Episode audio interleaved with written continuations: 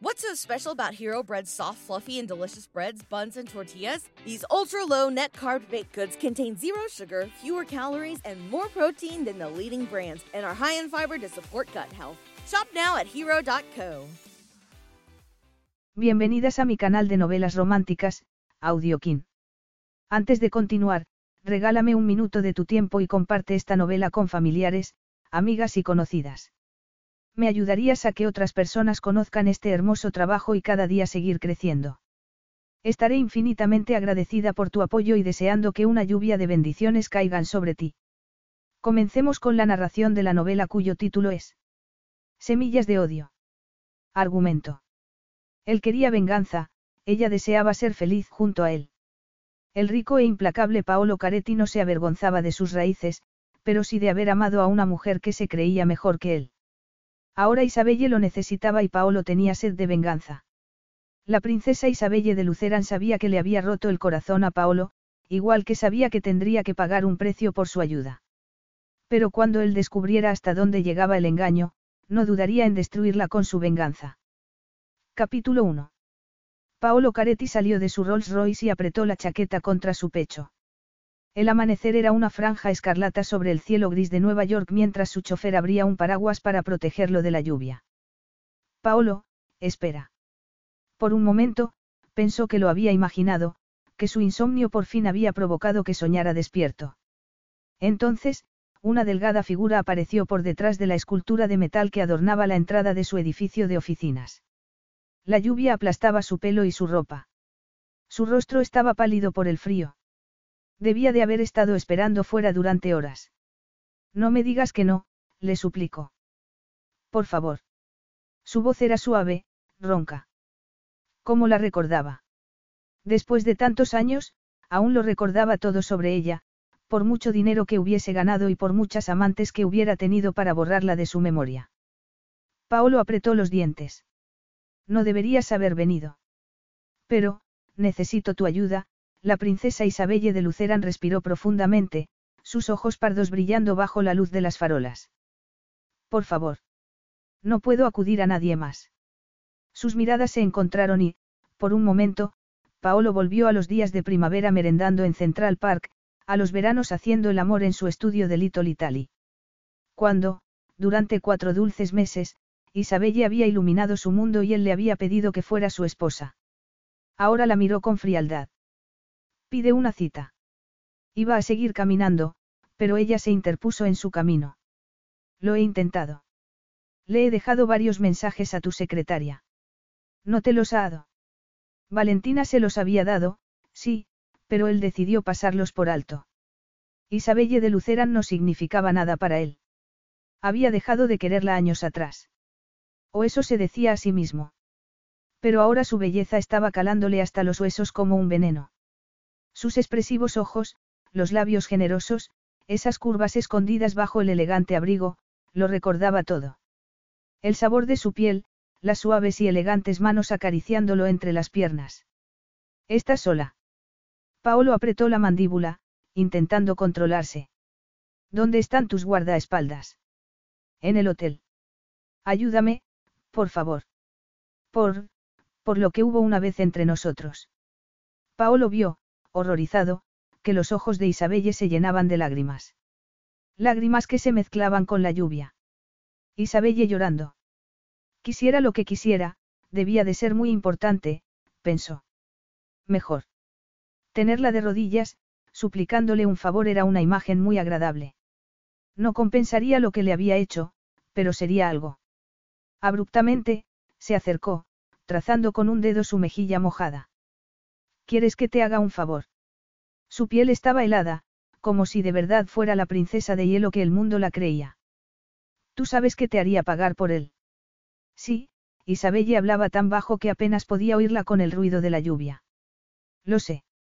Sígueme, quitándole el paraguas a su chofer, Paolo se dio la vuelta y subió los escalones.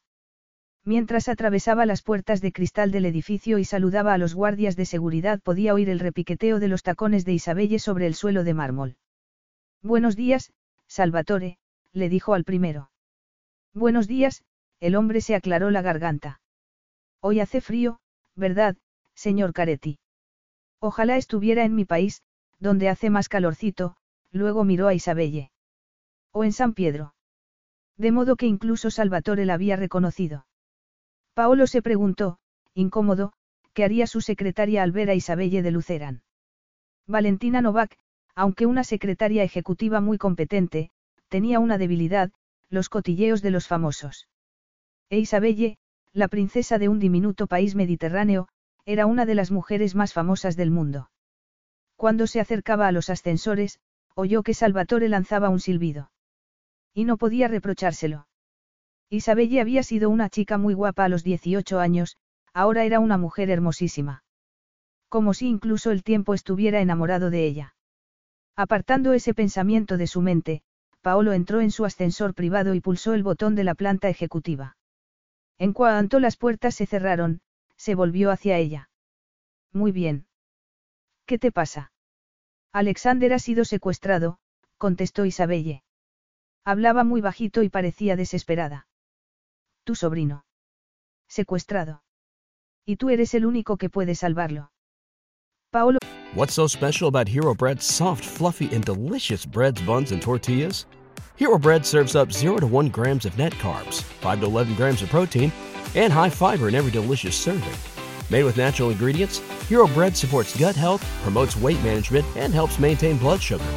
Hero also drops other limited edition ultra low net carb goodies like rich, flaky croissants and buttery brioche slider rolls.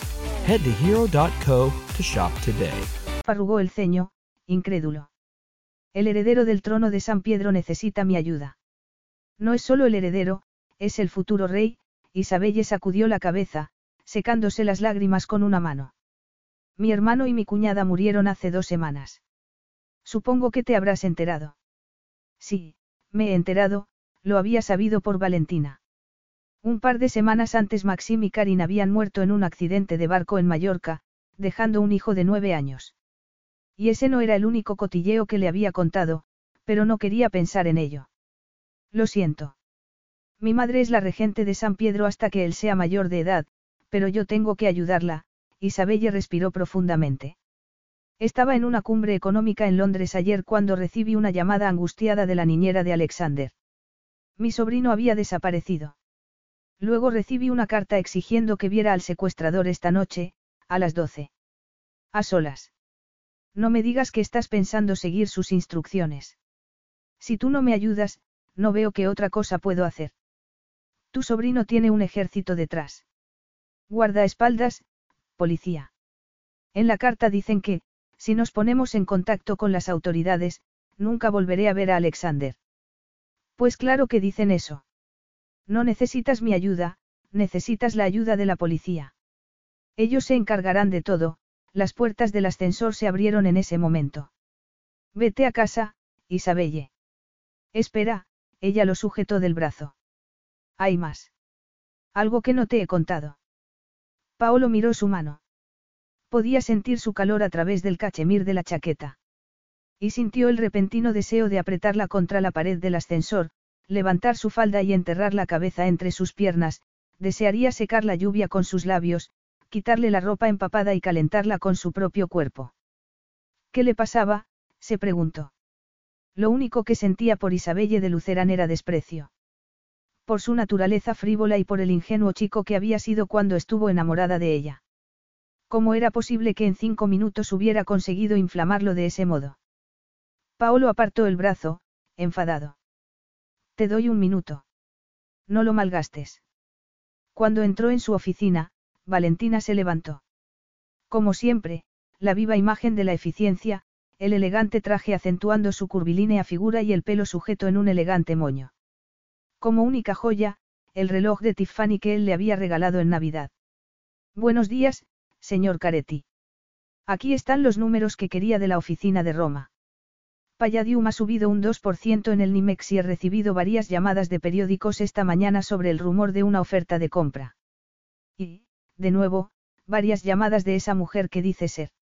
Abriendo los ojos como platos, Valentina miró a Isabelle.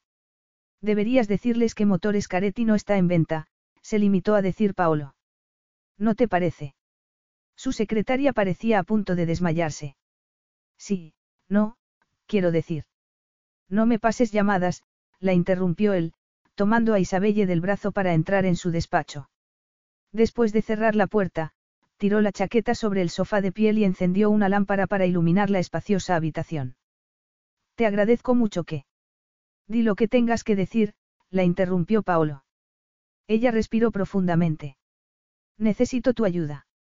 Eso ya lo has dicho antes. Pero no me has explicado por qué necesitas mi ayuda en lugar de acudir a la policía o al ejército de San Pedro. O mejor, a tu prometido. Isabelle lo miró, sorprendida. ¿Sabes lo de Magnus? Paolo se cruzó de brazos, intentando disimular la furia que sentía al pensar en Magnus como su futuro esposo. Eres famosa, Isabelle. Me entero de tu vida quiera o no. Pero era más que eso. Isabelle. Y Magnus. Juntos. Seguía sin creerlo. Desde que Valentina había empezado a suspirar por la aventura sentimental reflejada en el papel cuché, Paolo había sentido ganas de liarse a golpes, si fuera posible con el rostro atractivo y aniñado de Magnus. Yo no quiero que hablen de mí. Me persiguen los fotógrafos. Así es como venden revistas. Sí, debe de ser muy duro, replicó él, irónico. Isabelle no iba a hacerle creer que no le gustaba la fama. Su frívola existencia se había construido sobre el templo de su vanidad y su insaciable apetito de adoración. Incluso él mismo había sido tan estúpido una vez como para. Paolo apretó los dientes. ¿Y por qué no le pides ayuda a tu prometido? No es mi prometido. Aún no. Pero pronto lo será. Por primera vez, Isabelle apartó la mirada. Pidió mi mano hace un par de días y le daré una respuesta en cuanto Alexander esté a salvo. Entonces anunciaremos nuestro compromiso. Isabelle casada con Magnus. Ese pensamiento era como una bala en su corazón. Y en cuanto a por qué no le pido ayuda, porque él insistiría en llamar a la policía. Querría hacerlo a través de los canales apropiados, Isabelle sacudió la cabeza. No puedo hacer eso, no puedo esperar cuando Alexander está en manos de unos criminales. Y por eso acudes a mí. Yo también sé cosas sobre ti, Paolo. Eres despiadado, tienes contactos en todas partes. Magnus me ha dicho que... ¿Qué? Que solo piensas en ti mismo. Los demás te dan igual. Pasarías por delante de un coche accidentado sin hacer nada. Eres casi inhumano en tu determinación de ganar a toda costa. Por eso siempre gano las carreras y Magnus llega el segundo. La gente comenta que, eres digno hijo de tu padre. Paolo había oído eso tantas veces que ni siquiera pestañeó. O sea, que estás buscando un monstruo sin moral para luchar contra otro, ¿es eso? Sí. Gracias. No puedo involucrar a la policía de San Pedro. Necesito alguien de fuera y tú eres la única persona lo bastante despiadada como para devolverlo a casa. Nadie debe saber que ha sido secuestrado. ¿Por qué? Porque eso daría una imagen de país débil y corrupto, como si no pudiéramos proteger a nuestro propio rey. Entonces, quieres mantener esto en secreto, incluso vas a ocultárselo a tu futuro marido. Paolo levantó una ceja.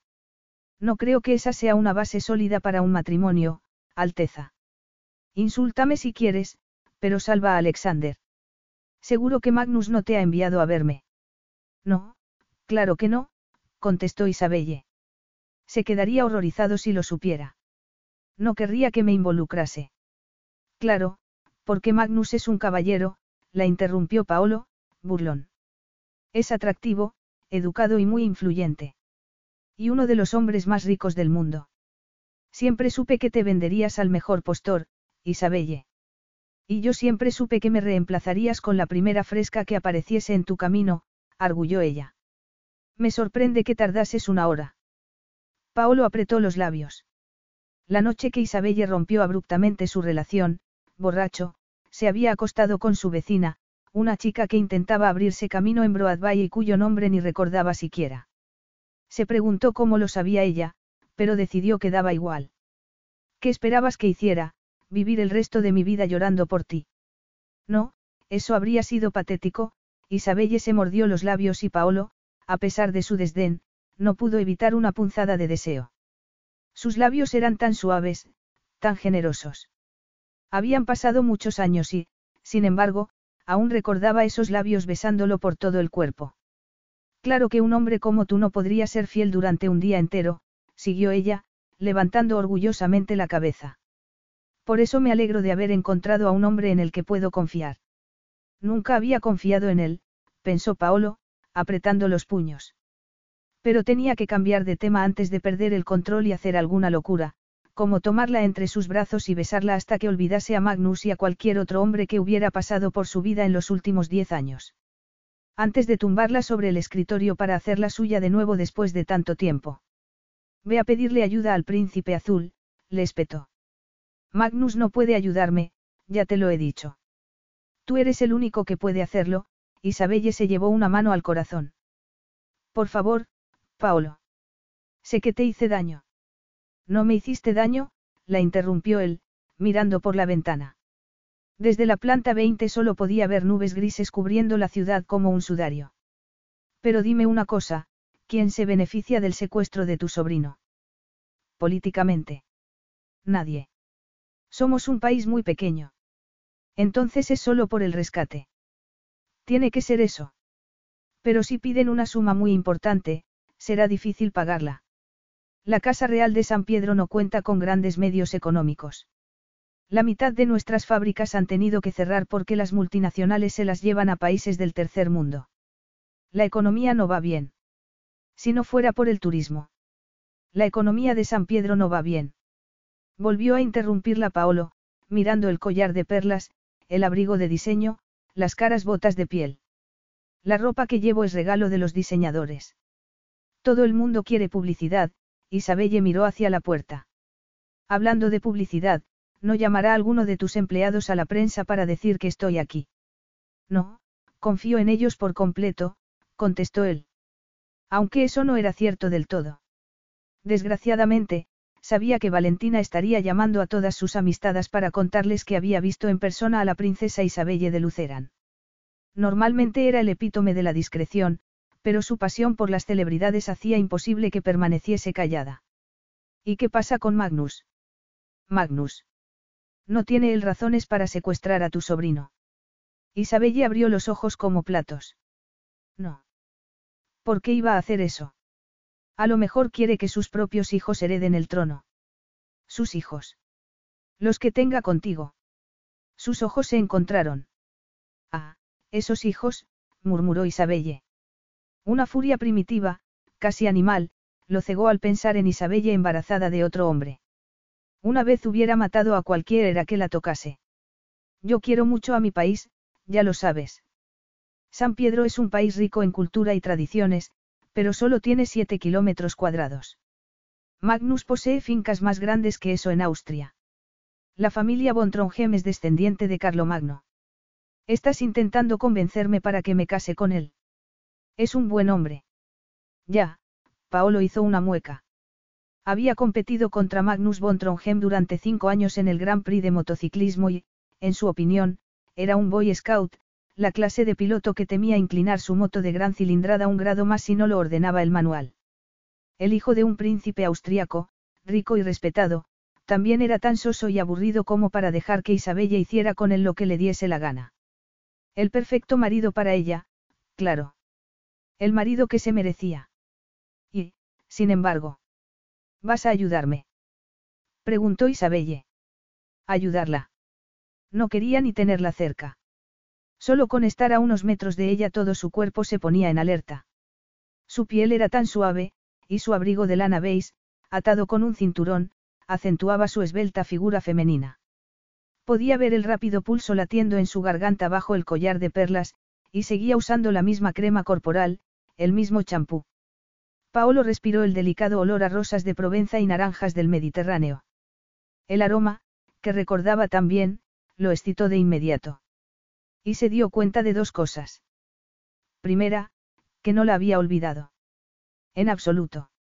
La anhelaba como un hombre hambriento anhelaba un pedazo de pan. Segunda, que de ninguna manera iba a dejar que se casara con otro hombre. Quería tenerla en su cama hasta que se hubiese hartado, hasta que su deseo hubiera sido saciado por completo. Hasta que pudiese apartarla a un lado y olvidarse de ella, como Isabelle había hecho con él. Por favor, insistió la princesa. Estaba aterida de frío y el largo pelo castaño, empapado, se pegaba a su cara. Pero cuando levantó los ojos le parecieron del color del paraíso. Por favor, tienes que ayudarme. Paolo miró el río Hudson por la ventana. El sol había salido por fin y parecía esforzarse para que sus débiles rayos se colasen entre las nubes. Debajo podía ver los taxis y a la gente corriendo como hormigas por las calles de Manhattan. Triste y oscura, la ciudad era un borrón gris. Todo era gris. Salvo ella. Incluso desesperada, helada de frío y empapada por la lluvia, Isabelle de Luceran estaba llena de color y luz. Y lo hacía anhelar, desear. Lo hizo entender que todas las mujeres con las que había estado en aquellos últimos diez años no habían sido más que una pálida imitación. No podía dejar de pensar en las veces que habían hecho el amor en su viejo apartamento de Little Italy, lejos del campus de la universidad privada Barnard en la que ella estudiaba. Recordaba cómo temblaba cuando la tocaba, su dulzura, su ingenuidad, las perlas de sudor sobre su piel. El colchón en el suelo, el sonido de los muelles crujiendo bajo su peso, el ruido del ventilador. Y el calor. Sobre todo, el calor. Paolo apretó los labios. Diez años eran demasiado tiempo. Seguía deseándola. Y la tendría. Paolo. Muy bien, él se dio media vuelta. Te ayudaré. Salvaré a tu sobrino y no diré nada. Y destrozaré a cualquiera que quiera detenerme. Isabelle suspiró, aliviada. Gracias. Sabía que tú. Y a cambio, la interrumpió Paolo, clavando en ella sus ojos oscuros, tú serás mi amante. Su amante. Isabelle lo miró, horrorizada. No puedes decirlo en serio. Él sonrió, irónico. ¿Te molesta ser mi amante? Qué raro. Antes no te molestaba en absoluto. De hecho, lo hacías por placer, no para devolverme un favor. Era una grosería recordarle eso. Amante. Paolo Caretti no sabía el significado de la palabra amor. Y no podía confiar en él. Lo había demostrado diez años atrás. Entonces, ¿por qué le sorprendía comprobar que seguía sin tener corazón? Hay algo que no ha cambiado. Sigue siendo tan egoísta como siempre. Más que antes, asintió él, acercándose, sus ojos tan oscuros como el océano a medianoche. Pero disfrutarás en mi cama, te lo prometo. Isabelle sintió un estremecimiento cuando apartó un mechón de pelo de su cara. Paolo Caretti podía no saber amar, pero el placer que le proporcionaba su mera presencia era otra cuestión. Moreno, guapo, tenía el mismo físico poderoso, los hombros anchos que recordaba, el mismo perfil romano y mandíbula cuadrada. Los mismos ojos oscuros, intensos. Era cierto que ahora llevaba un carísimo traje de chaqueta hecho en Savile Rob en lugar de un mono de mecánico y tenía las uñas limpias y no llenas de grasa, pero era más peligroso que nunca. ¿Por qué no era el primero? Era el único. Y si volvía a hacer el amor con él, estaría arriesgando algo más que su corazón. No, dijo en voz baja. No puedo. Te daré lo que quieras, pero eso no. Paolo se dio la vuelta. Pues buena suerte encontrando a tu sobrino. Isabelle tragó saliva. Estaba a su merced y lo sabía. Daría lo que fuera por volver a tener a Alexander en sus brazos, protestando para que lo dejase en el suelo, como siempre, tía Isabelle, que ya no soy un niño. Pero, rey o no, era un niño. Siempre lo sería para ella. Aunque había crecido demasiado rápido en las últimas dos semanas.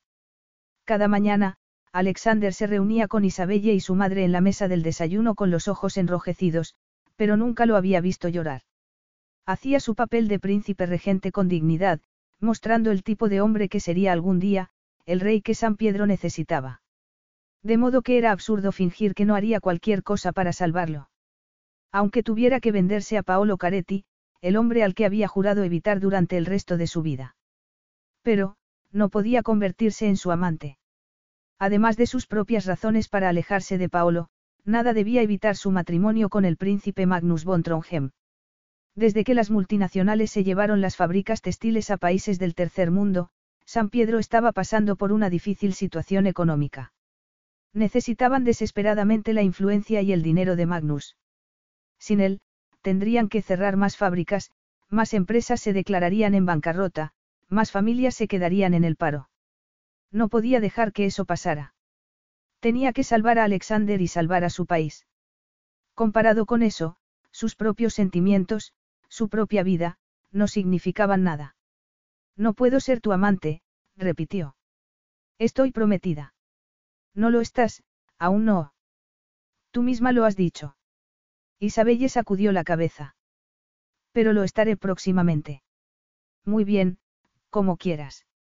Si me perdonas. Espera. Paolo la miró, levantando una ceja. Ella intentó reunir valor. No había forma de convencerlo y los dos lo sabían. Una noche, dijo por fin, casi ahogándose con esas palabras. Te doy una noche. Una noche. Y te entregarías por completo. Sí, susurró Isabelle, incapaz de mirarlo a los ojos. Esperó que una ola de culpabilidad la embargase al pensar que iba a engañar a Magnus. Aunque la estaban chantajeando, aunque tenía que salvar la vida de su sobrino. No debería sentirse horrorizada al pensar que estaba a punto de engañar al hombre con el que iba a casarse. Después de todo, ella más que nadie había visto el daño que podía hacer una infidelidad. Pero no sentía nada. ¿Por qué no quiero a Magnus? pensó. Y sé que él no me quiere a mí. Lo único bueno en aquella situación terrible. Para salvar a Alexander, se entregaría a Paolo durante una noche. Eso no era nada. Para salvar a su país, se entregaría a Magnus durante el resto de su vida. Y durante toda su vida le escondería un secreto a los dos. Una noche. Repitió Paolo, desdeñoso. Te tienes en gran estima. Hay un niño en peligro, le recordó ella, furiosa. Si fueras una buena persona, no pedirías nada por ayudarme. No es hijo mío. Es el rey de San Pedro, con cientos de guardaespaldas y policías a su servicio. Podrías tener a media Europa buscándolo, pero has elegido pedirme ayuda a mí. Y como tú misma has dicho, no soy una buena persona. Devorándola con la mirada, Paolo se inclinó hacia adelante, sus labios a unos centímetros de los de Isabelle. Su mirada hacía que se le doblasen las rodillas. No había dormido en dos días. Había tenido suerte de llegar a Nueva York sin ser vista por los paparazzis y burlar a sus guardaespaldas en el hotel no había sido fácil. Lo único que podía pensar era que tenía que salvar a Alexander. ¿Dónde estaba? Lo estarían tratando bien. Estaría asustado. Paolo tenía razón. Ella no necesitaba una buena persona. No necesitaba a alguien amable y civilizado que supiera cómo hacerse el nudo de la corbata. Lo que necesitaba era un guerrero, alguien fuerte y despiadado. Necesitaba a un hombre invencible. Necesitaba a Paolo. ¿Pero a qué precio? ¿Cuánto podía arriesgar? ¿Por qué quieres acostarte conmigo? Susurró. Para curar tu orgullo herido. Para castigarme. Podrías acostarte con cientos de mujeres. Lo sé, Paolo pasó una mano por su cuello. Pero te deseo a ti. Esa frase provocó un incendio en su interior. ¿Cuántas noches había soñado con él, reviviendo los momentos en los que la había tenido en sus brazos? ¿Cuántos días, mientras soportaba largos y aburridos discursos que harían que una persona cuerda quisiera suicidarse, había fantaseado con Paolo Caretti? Durante diez años lo había añorado. Incluso sabiendo que le estaba prohibido para siempre.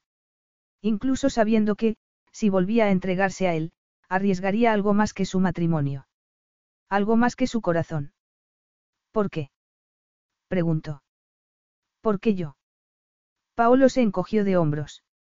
Quizá quiera poseer algo con lo que el resto de los hombres solo pueden soñar. Poseer. Repitió Isabelle. Aunque me convirtiera en tu amante, nunca podrías poseerme. Nunca. Ah, ahí está la princesa, claro. Sabía que no podría seguir haciéndote la humilde durante mucho tiempo, Paolo acarició su cara. Pero los dos sabemos que estás mintiendo. Te entregarás a mí y no solo por tu sobrino, sino porque lo deseas. ¿Por qué no puedes resistirlo? Ella no podía negarlo. No cuando el mero roce de sus manos provocaba una tormenta en sus sentidos. ¿Mantendrías esa noche en secreto? Preguntó. Podrías hacerlo. ¿Quieres decir si voy a llamar a los fotógrafos para jactarme de mi buena fortuna? Yo no he dicho, Isabelle respiró profundamente. Nadie debe saber que Alexander ha sido secuestrado. ¿Y mi matrimonio con Magnus? Lo entiendo, la interrumpió él. Déjame ver la carta. Isabelle sacó una nota del bolsillo. Se la sabía de memoria, las letras recortadas de un periódico exigiendo que fuera sola a los jardines del Palacio de San Pedro esa noche y no se lo dijera a nadie. ¿Cómo te ha llegado? La metieron bajo la puerta de mi suite en el Savoy.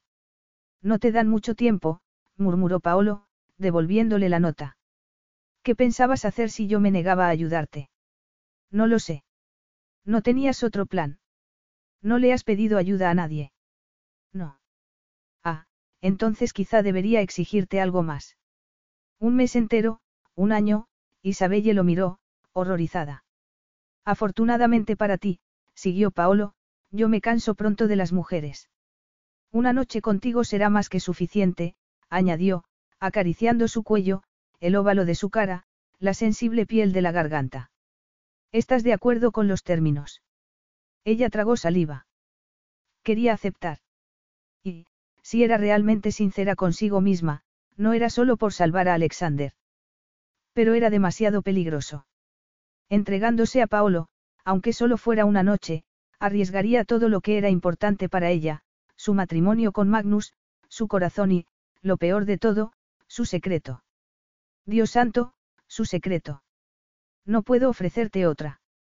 Él interrumpió sus palabras con un beso, aplastando sus labios, esclavizándola con el roce de su lengua.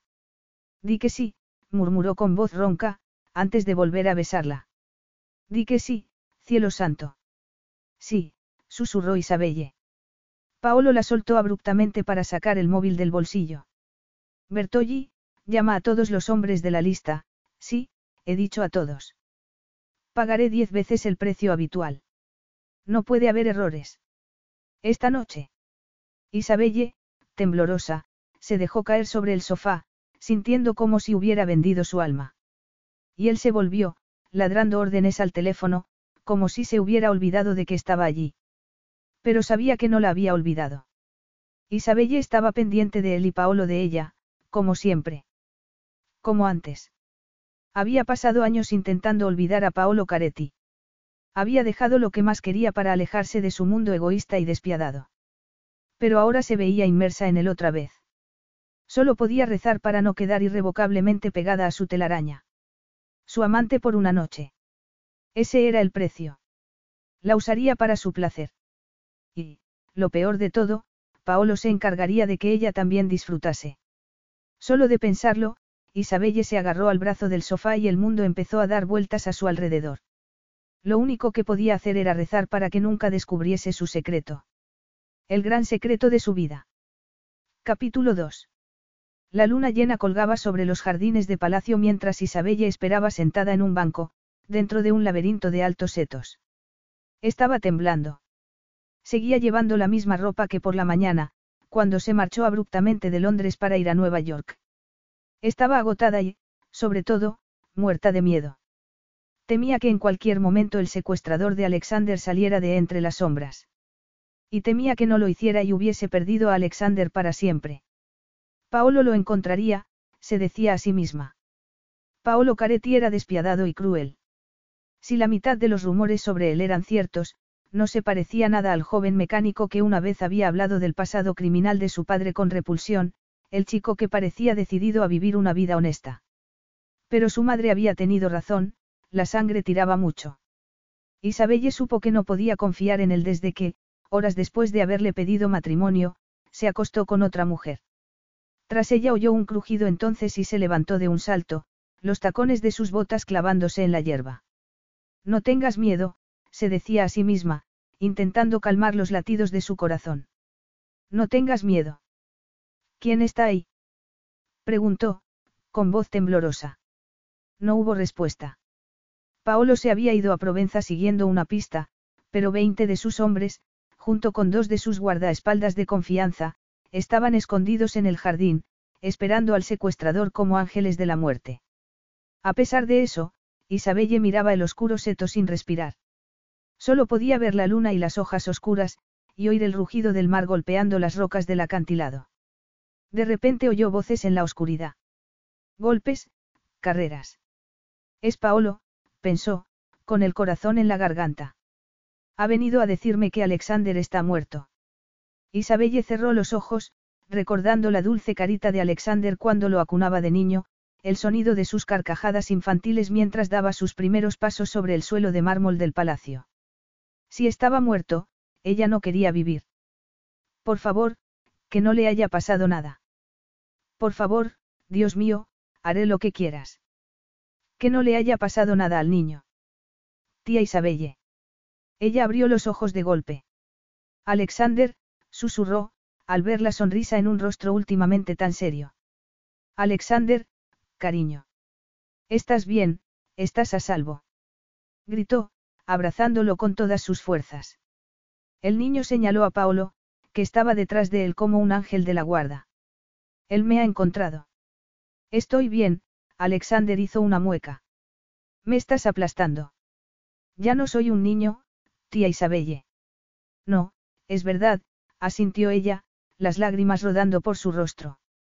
Tras él, Paolo se cruzó de brazos. Lo hemos encontrado en una granja abandonada a 40 kilómetros de aquí. Estaba atado a una silla en un sótano oscuro, pero no ha derramado una sola lágrima, le explicó, mirando a Alexander. Eres un chico muy valiente. Hombre y niño se miraron. Tenían un color de piel similar. Los mismos ojos y el mismo pelo oscuro. El mismo gesto casi. Alexander asintió con la cabeza. ¿Para qué iba a llorar? Cuando eres rey, haces lo que tienes que hacer, dijo, muy serio. Estaba repitiendo una frase que Isabelle le había oído pronunciar a su hermano muchas veces. Maxim, un marido infiel, había sido un padre maravilloso que adoraba a Alexander. Karin y él habían estado muchos años intentando tener hijos. Gracias por salvarme la vida, Monsieur, dijo luego, como un rey medieval hablando con uno de sus súbditos. No ha sido nada, respondió Paolo, quitándose la chaqueta para ponérsela sobre los hombros. Luego se volvió hacia el hombre que lo acompañaba. Bertolli, llévatelo a palacio sin que se entere nadie. Entra por esa puerta lateral y pregunta por, ¿por quién? Milly Lavoisier, su niñera, contestó Isabelle. Sí, Milly. El rostro del niño se iluminó. Me estará echando de menos, su sonrisa traviesa lo hacía parecer, por primera vez, un niño de nueve años. Seguro que me da un helado por esto. Alexander, Milly sabe la verdad, empezó a decir Isabelle, pero tiene que ser un secreto para los demás. La gente debe pensar que había sido a esquiar conmigo. Lo sé, tía Isabelle, el niño levantó la cabeza, orgulloso. Yo sé guardar un secreto. Sí, es cierto. El niño era un lucerán, después de todo. Los secretos eran una costumbre familiar. Pero cuando se inclinó para besarlo de nuevo, con un nudo en la garganta, Alexander se apartó, impaciente. Y luego desapareció entre los setos con Bertolli, hablando sobre el helado que iba a tomar y si Milly le dejaría tomar dos en lugar de uno. Tenías razón, dijo Paolo. Ha sido uno de vuestros guardaespaldas. ¿Cuál? preguntó Isabelle. René Durand. Durand, repitió ella, mordiéndose los labios. A pesar de su impecable currículo, nunca le había gustado ese hombre. Pero quiso pensar que su mirada, dura y cínica, era normal en un guardaespaldas, que no tenía razones para sentirse incómoda con él, y había dejado que lo contratasen como uno de los guardaespaldas de Alexander. ¡Qué error! Debería haber llamado a la policía, dijo, furiosa. ¿Por qué? Había intentado algo así antes. Hace dos meses lo pillé intentando robar un monet de palacio, llevándoselo como si fuera suyo. Se inventó todo tipo de excusa y me rogó que le otorgase el beneficio de la duda, así que lo despedí pero no lo denuncié a las autoridades. Lo encontré escribiendo una nota de rescate. Está endeudado hasta el cuello, por lo visto. Si quieres un consejo, Durand debería ir a alguna cárcel lejos de aquí. O mejor, haz que desaparezca para siempre. Como dice el viejo refrán, los muertos no hablan. No. Has dicho que no querías que esto lo supiera nadie. Un minuto antes había estado dispuesta a matar a René Durand con sus propias manos, pero la idea de hacerlo, desaparecer, la hizo sentir un escalofrío. No de esa forma, dijo, muy seria. Paolo la miró, a la luz de la luna. Su rostro medio escondido entre las sombras. Te estás arriesgando, Isabelle. Ser civilizado puede ser una debilidad. Ese hombre te odia y, si tiene una nueva oportunidad, intentará hacerte daño a ti o al niño.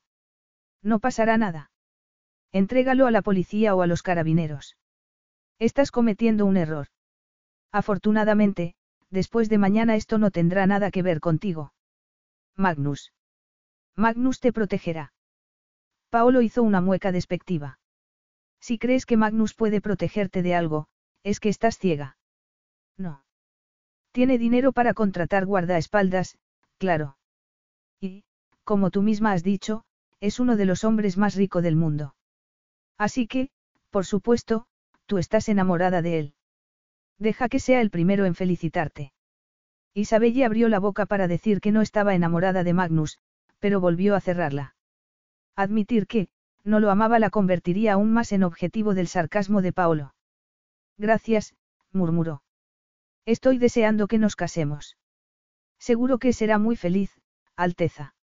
La frialdad de su tono la hizo temblar. Aquel era el hombre con el que tendría que pasar una noche, con el que tendría que compartir su cuerpo. Con aquel ser frío, despiadado. ¿Qué había sido del chico al que había amado una vez? Era solo una ilusión. Paolo nunca creería que el dinero de Magnus le daba igual, que solo le interesaba porque podía ayudar a su país. Pero el príncipe pertenecía a una familia muy adinerada y era un hombre amable. Además, tenía que casarse con alguien. Acababa de cumplir 29 años y como su madre y sus consejeros le habían recordado tantas veces, sus obligaciones incluían encontrar un marido. Además, deseaba tener hijos. El hecho de que no amase al príncipe, lejos de ser un problema, era una bendición. De ese modo, Magnus nunca podría hacerle daño. La única vez que estuvo enamorada sufrió como nunca. Había sido tan tonta de olvidar el ejemplo de su madre y casi había desgraciado a su país por ello. Sí, era mejor evitar los sentimientos. Pero no tenía sentido intentar explicárselo a Paolo, que parecía decidido a odiarla. Él nunca lo entendería.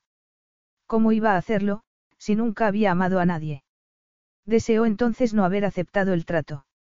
Deseó poder quedarse en palacio y pasar la primavera con Alexander, enseñándole a hacer trucos a su perrita Jaquetta, jugando con él y haciéndole saber que era un niño querido. En lugar de eso tenía que entregarse a Paolo Caretti, el único hombre que había tomado su cuerpo, el único hombre al que había entregado su corazón. Isabelle se estremeció. Su presencia era formidable, aterradora. Y la gente de San Pedro aún dormía, sin saber que se había evitado un desastre para el país. Que podía detener a un despiadado millonario con su propio ejército. Paolo no tenía moral, no tenía valores. Por eso supo que no podía casarse con él. Por eso supo que no podría ser el padre de sus hijos. Puedes pasar la noche en el palacio, dijo él entonces. Mañana vendré a buscarte para cobrarme la deuda. Mañana. Repitió Isabelle. Su corazón no podría esperar tanto tiempo. ¿Por qué no ahora? Digan lo que digan los rumores, no soy un monstruo sin corazón. Supongo que ahora querrás estar con tu sobrino. Isabelle quería estar con Alexander más que nada en el mundo, pero la promesa que le había hecho a Paolo colgaba sobre su cabeza como la espada de Damocles. Sabiendo que tenía que entregarse a él sentía miedo, y anticipación. Quería terminar con aquello lo antes posible para poder volver a su tranquila vida. Una vida que tenía sentido. Una vida sin pasión, sin dolor. Tengo una deuda contigo y quiero pagarla, le dijo. Antes de que nadie, Magnus, su madre, los paparazzis, lo descubrieran, quería a Paolo Caretti permanentemente fuera de su vida. Era su única esperanza.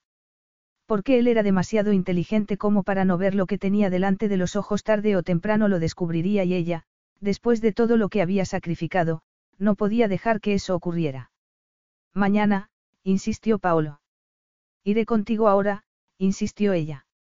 Llévame a, Isabella intentó pensar en algún sitio cerca de Palacio, pero no demasiado cerca. A tu villa. ¿Sabes que tengo una villa en Sancerini? Claro que sí. Desde que compró la propiedad tres años antes, había observado a menudo las luces sobre la bahía, preguntándose si él estaría allí. preguntándose si estaría solo. Y sabiendo que no era así.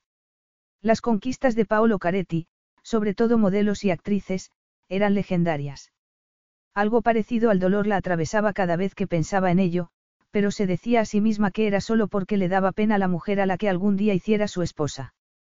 Porque si lo amaba, nunca lograría la felicidad. Muy bien, asintió Paolo. En mi villa, mañana. No, Isabelle levantó la barbilla, orgullosa. Esta noche. La luz de la luna iluminaba el rostro masculino, creando sombras sobre sus pómulos, sobre el perfil romano. ¿De verdad quieres pelearte conmigo? Sabes que vas a perder. ¿Cómo se atrevía a darle órdenes como si fuera su esclava? Su arrogancia la enfureció. Yo no soy una de tus amiguitas, le espetó, con dignidad. Tengo mis responsabilidades. Una noche, ese era el trato. Así que vamos a acabar cuanto antes con esto, Isabelle miró su reloj. Tendremos que darnos prisa, si no te importa. He de volver a Palacio antes de las seis de la mañana. Tengo reuniones y... Acabar cuanto antes. Repitió él, tomándola por los hombros. Acabar cuanto antes. Podríamos consumar el trato aquí mismo. Eso sería conveniente para ti. Isabelle sentía su ira como una ola, amenazando con hundirla, amenazando con ahogarla. Había estado furiosa con Paolo y, antes de eso, había estado dolida. Pero, por primera vez, tenía miedo. Los rumores decían que, a pesar de su aspecto físico y su sofisticación, Paolo Caretti no era más que un matón con trajes caros. Que aplastaba a la gente sin remordimientos, llevándose lo que quería, en los negocios y en la cama. Apartando a un lado sus miedos, Isabelle levantó la cabeza. Suéltame ahora mismo. Soltarte. Paolo metió una pierna entre las suyas. Podría tomarte aquí mismo. Eso es lo que quieres. Me estás haciendo daño. Abruptamente, él la soltó. Nuestra aventura no, acabará cuanto antes, dijo, desdeñoso. Eres mía y te deseo. Ese era el trato. Tomar lo que quisiera y como quisiera. Solo, una noche, le recordó ella. Sí, una noche, admitió Paolo, sus ojos oscurecidos. No medianoche o entre el rescate y tus reuniones matutinas. Pero. Mañana por la mañana me esperarás en la entrada de palacio, a las diez, la interrumpió él, mirándola de arriba abajo. Y no llevarás ese traje arrugado que ha cruzado el Atlántico dos veces en un día. Llevarás un vestido sexy y el pelo suelto. Y harás todo lo posible por complacerme. Eres un canalla insufrible, murmuró Isabelle, deseando abofetearlo.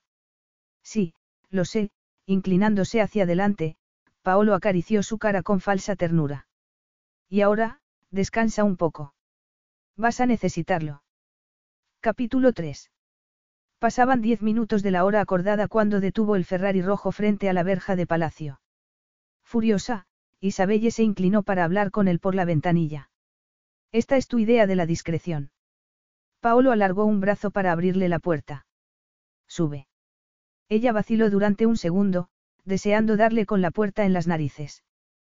Pero no podía hacer eso. Ese no era su plan. Sujetando el bajo del vestido, se sentó sobre el asiento de cuero, colocando primorosamente la bolsa de viaje sobre sus rodillas. Llegas tarde. Y tú estás preciosa. Me sorprende. ¿Qué quieres decir con eso? Paolo sonrió. Digamos que no esperaba que cumplieras mis órdenes. Le había dicho que debía complacerlo de modo que, naturalmente, su primer deseo había sido revolcarse en el barro, pero, haciendo un esfuerzo, intentó olvidar su rabia y evitar discusiones. Por eso se había puesto un escotado vestido de seda roja y unas sandalias de tacón alto. Su largo pelo caía en una cascada de rizos sobre los hombros desnudos y el carmín de labios y la máscara de pestañas estaban cuidadosamente aplicados, cortesía de su estilista. Normalmente lo contrataba exclusivamente para cenas oficiales, pero aquel día también era importante. Lo que iba a hacer iba a hacerlo por su país. Quizá era lo más importante que había hecho nunca por él. Paolo, por otro lado, llevaba unos vaqueros gastados y una vieja camiseta blanca que marcaba sus pectorales. Tú tampoco estás mal, murmuró, irónica. Yo no tengo que arreglarme para ti, replicó él, lanzando el Ferrari por las calles de la ciudad y atrayendo la sorprendida mirada de los turistas que volvían del mercado de las flores, en la Plaza Mayor. Isabelle se cubrió la cara con las manos, encogiéndose en el asiento. Lo estás haciendo para enfadarme, dijo, entre dientes. No, al contrario, estoy haciendo realidad sus deseos, Alteza. No quería irse de San Pedro lo antes posible. Deja de llamarme Alteza. No es ese tu título. Lo dices con ironía y no me gusta nada. Como desee, Su Alteza Serenísima. Isabelle hizo una mueca. Discutir con él solo empeoraría la situación, de modo que volvió la cabeza para mirar la carretera que bordeaba la costa y sintió que empezaba a animarse a pesar de todo. Había terminado con la asfixiante cumbre económica en Londres y con las calles grises de Nueva York. Alexander estaba a salvo y era primavera. Por la ventanilla abierta del Ferrari le llegaba el olor de la retama y el aire salado del mar, bajo los acantilados podía ver el Mediterráneo brillando bajo la luz del sol. La villa de Paolo, en San Cerini, estaba directamente enfrente del palacio, al otro lado de la bahía. Pero en una motora se habría llegado mucho antes que por carretera. Isabelle había tomado esa carretera muchas veces. La familia de Magnus, como las mejores familias de Europa, también tenía una villa en aquella zona exclusiva del Mediterráneo. Paolo hizo un gesto de desdén al pasar frente a la verja de los Von y pisó el acelerador. Isabelle se agarró al asiento, pensando que en cualquier momento iban a caer por el acantilado, pero no dijo nada. Voy demasiado a prisa. No, contestó ella. No pensaba pedirle que redujera la velocidad. La había asustado en el jardín la noche anterior, pero se había jurado a sí misma que esa sería la última vez que iba a dejar que Paolo la afectase de esa forma. De modo que se echó hacia atrás en el asiento, respirando la deliciosa brisa que entraba por la ventana. Cuanto antes esté en tu cama, mejor. Paolo volvió a pisar el acelerador. Estoy completamente de acuerdo. Unos segundos después, el Ferrari atravesaba una verja y un paseo rodeado de palmeras. En la entrada, de forma circular, había una enorme fuente de piedra. Isabelle miró la estatua que culminaba la fuente, sorprendida. ¿Te gusta? preguntó él. Es una imagen de una vieja historia rusa. Esta villa fue construida hace 100 años por un emigrante de San Petersburgo que ganó más dinero del que podía gastar. Era monstruosa. Un águila tres veces más alta que un hombre aplastando con sus garras un dragón muerto. El poder del animal le recordaba al propietario de la fuente. Paolo también la aplastaría, se preguntó. Un monstruo es la mascota de tu villa. Qué apropiado. Paolo detuvo el Ferrari abruptamente y salió del coche. Un par de criados aparecieron de inmediato, pero él les hizo un gesto para que se retirasen. Por aquí, Alteza, dijo, abriéndole la puerta. A pesar de su gesto desafiante, Isabelle tenía miedo. Estaba entrando en sus dominios, bajo su completo control.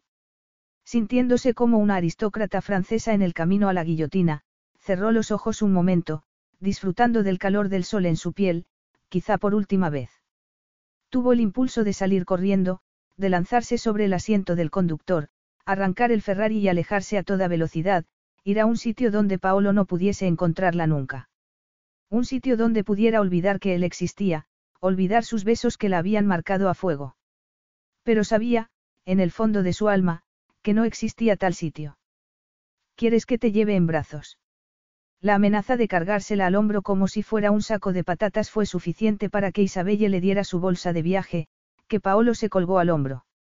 Pero seguía esperándola con una mano extendida. Suspirando, Isabelle puso allí la suya. Y lo lamentó de inmediato porque el roce le produjo algo parecido a una descarga eléctrica. Paolo apretó sus dedos, con los ojos brillantes de promesas. Y ella supo que estarían en la cama antes de que se pusiera el sol. Bien, pensó. Su plan estaba funcionando. Pero las mariposas que revoloteaban por su estómago no tenían nada que ver con el plan. Se sentía tan atraída por el que le daba miedo. Temía que fuera demasiado fuerte. Sería fácil sucumbir ante su poder. Casi imposible de resistir. Cuando entraron en el vestíbulo, Isabelle miró alrededor. Era raro encontrarse por fin dentro de la famosa villa de San Cerini. Construida por un noble ruso en el siglo XIX, Paolo la había ampliado y convertido en una especie de fortaleza, con el lujo de un palacio más suntuoso que el propio Palacio Real de San Pedro. Había pasado muchas horas en su habitación, viendo las luces de San Cerini al otro lado de la bahía preguntándose qué actriz o modelo estaría entreteniéndolo. Pero esa noche sería ella quien estuviera en su cama. Sería ella quien disfrutase de sus caricias, quien se encendiera con sus besos. Solo podía rezar para que, mientras rendía su cuerpo, tuviera fuerzas para mantener escondido su secreto y su corazón. Después de darle órdenes al ama de llaves, Paolo se volvió hacia ella. Ven conmigo. Isabelle dejó que la llevara por una escalera de mármol, dejó que la llevara. Eso sí que era de risa. Como si ella tuviera algo que decir. ¿Quién podía parar a Paolo Caretti cuando quería algo? Especialmente cuando su propio cuerpo anhelaba obedecerlo. Se detuvo frente a la puerta de su dormitorio. Emocionada. Aterrorizada. Mi plan, se recordó a sí misma. Piensa en el plan. Tenía que convencerlo para que la sedujera lo antes posible. Mantendría su corazón helado, cubierto de una escarcha impenetrable. Luego se marcharía y haría lo posible para que sus caminos no volvieran a cruzarse nunca. Tan sencillo como eso. O quizá no tanto. Paolo la tomó en brazos como si no pesara nada. ¿Qué estás haciendo? Entrar en brazos con la novia, contestó Paolo. Yo no soy tu novia. Una vez te pedí que te casaras conmigo. ¿No te acuerdas? Isabelle sintió un escalofrío. La enorme suite frente a la bahía de San Pedro, era el sitio perfecto para una luna de miel. El dormitorio estaba decorado con tapices exquisitos y muebles estilo Luis XIV. A través de los ventanales podía ver un balcón de piedra y palmeras moviéndose con la brisa. Era perfecta en todos los sentidos. Salvo que Paolo Caretti no era el hombre con el que iba a casarse. En unos meses sería la esposa del príncipe Magnus y, durante el resto de su vida, sería fácil mantener a resguardo su corazón. Isabelle parpadeó rápidamente para contener unas lágrimas incomprensibles cuando Paolo besó su cuello. Estás llorando, Bella. ¿Esto te desagrada tanto? No, contestó ella. Ese era el problema precisamente. Puedes tener a muchas mujeres en tu cama. ¿Por qué yo? ¿Qué soy yo para ti? Paolo la dejó sobre la cama y, por un momento, el brillo de burla desapareció de sus ojos. Tú eres la que se me escapó.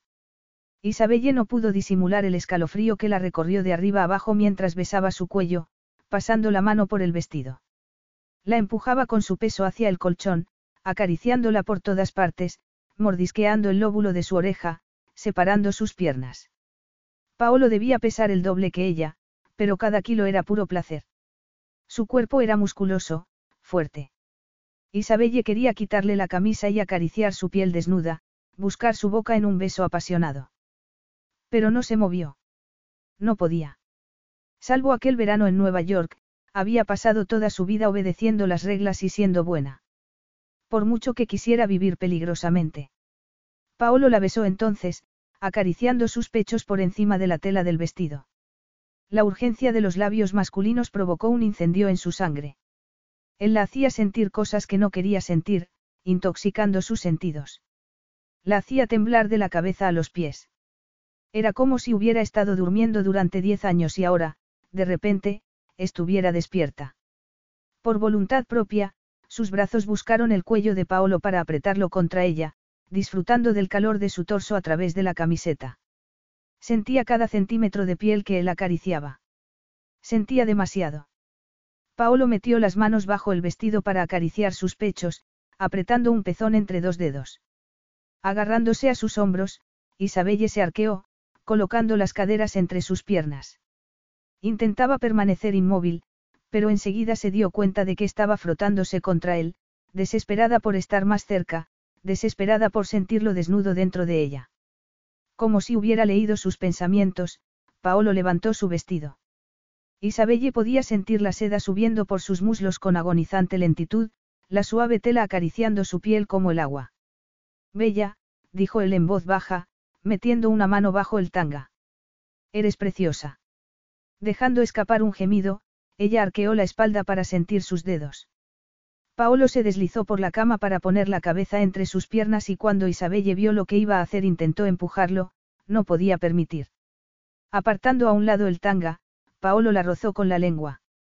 Cuando ella intentó moverse, la sujetó, tentándola para que aceptase el placer. Isabelle dejó caer la cabeza sobre el colchón mientras él la acariciaba con la boca, primero despacio, con roces suaves, luego empujando más fuerte, más profundo, abriéndola. La excitaba metiendo la lengua mientras acariciaba el escondido capullo con un dedo, introduciéndolo luego entre sus pliegues y lamiendo. Cuando metió dos dedos y añadió un tercero, Isabelle tuvo que ahogar un grito. El placer era tan grande que pensó que iba a morirse. Todo su cuerpo parecía a punto de explotar y, antes de que entendiese lo que estaba pasando, sintió que el placer crecía aún más, cargándose como las nubes negras en una tormenta. No podía aguantar más. Pero no quería sus dedos. Quería. Sin aliento, empezó a desabrochar su cinturón. No podía decirle lo que quería, ni siquiera podía pensarlo, pero estaba claro. Paolo se detuvo, mirándola con una expresión rara. Eres mía, Isabelle. Para siempre. Esa frase rompió el hechizo que parecía haberla hecho perder la cabeza. Por mucho placer que Paolo le proporcionase, el riesgo era demasiado grande. Por una noche, jadeó. Tu amante por una noche. No, dijo él en voz baja. Para siempre. Paolo se levantó abruptamente, dejándola tirada en la cama. ¿Qué pasa? ¿Por qué has parado? Es suficiente. Por ahora. Isabelle se sentó, mortificada. Evidentemente, pensaba prolongar esa tortura hasta que hiciera o dijera lo que él quería y eso era lo que más la asustaba. Tenían que terminar con aquello de inmediato, antes de que ocurriera algo irremediable. Antes de embriagarse de emociones prohibidas y placeres. Antes de que le contase todo lo que guardaba en su corazón. Isabelle llevó aire a sus pulmones y se obligó a sí misma a pensar en lo impensable. ¿El plan B? No, Paolo. No. Él levantó las cejas. No vamos a esperar, Isabelle se levantó de la cama. Vas a tomarme aquí, ahora mismo. Le temblaban las manos mientras se quitaba el vestido y lo dejaba caer a sus pies. Con el sujetador y una braguita de encaje, tuvo que reunir valor para mirarlo a los ojos. El arrogante y poderoso millonario parecía como si, de repente, tuviera problemas para respirar. El sujetador estaba hecho de un fino encaje azul, rematado por una cintita, y era casi transparente, el tanga, atado con cintas a cada lado, podía quitarse dando un tirón. Isabelle se inclinó para desabrochar sus sandalias, ofreciéndole una panorámica de sus pechos, y las tiró a un lado, como una stripper que había visto en una película. ¿Dónde has aprendido a hacer eso? Isabelle rezó para que no se diera cuenta de su inexperiencia, para que no supiera que era la primera vez que hacía algo así. Paolo había estado con tantas mujeres, se reiría de ella. Son las once de la mañana. No voy a estar aquí todo el día y toda la noche. Un trato es un trato, Paolo. Puedes tomarme ahora, esta noche me voy a casa. Estaba asombrada por ese comportamiento descarado, pero una parte de ella quería que la tomase de inmediato, antes de que perdiera la razón. Antes de que su corazón empezase a recordar con qué desesperación lo había amado una vez. Y, sobre todo, antes de que descubriera su secreto, que nueve años antes había tenido un hijo suyo. Alexander era hijo de Paolo. Por favor, susurró. Deja que vuelva a casa, con la gente que me quiere. Él apartó la mirada de sus pechos. Lo siento, pero un trato es un trato. No vas a ir a ningún sitio. Deja que vuelva a casa, con la gente que me quiere. Sus palabras golpearon a Paolo con la fuerza de un mistral. Había querido mantener una corta aventura con ella, el tiempo suficiente para saciar su deseo, pero... Cierto, Isabelle lo había dejado una vez, pero entonces él era un crío. Habían cambiado muchas cosas. Él había cambiado. Había asumido con toda arrogancia que Isabelle, al igual que otras mujeres, se derretiría como la mantequilla bajo sus expertas caricias. Pero en lugar de eso, cuando ella enredó los brazos en su cuello, envolviéndolo en una dulzura aún más profunda de lo que recordaba, fue él quien empezó a hundirse. Había sentido un estremecimiento, un deseo tan poderoso como nunca había conocido. Sus besos lo excitaban como a un adolescente. Un momento en sus brazos, recibiendo el calor de su piel, lo había hecho volver atrás en el tiempo. Una caricia y había olvidado a las demás mujeres. Que Dios lo ayudase, pero había tenido la momentánea iluminación de querer a Isabelle como esposa. Y se alegraba de que le hubiera recordado a Magnus. Paolo apretó los dientes, mirando a aquella mujer medio desnuda, imposiblemente bella. Y completamente enamorada de otro hombre. Un bobo con un título de nacimiento, un príncipe, un hombre civilizado. Pero ¿por qué le sorprendía? No era la primera mujer que elegía a Magnus antes que a él. Bésame, dijo Isabelle, echándole los brazos al cuello. Era tan pequeña, tan suave. Las caderas femeninas rozaban sus muslos y todo su cuerpo la anhelaba dolorosamente. Como si hubiera estado en erección durante una década, esperándola. Isabelle se inclinó hacia adelante, acariciando su torso. Había pensado que tenía controlado su deseo por ella.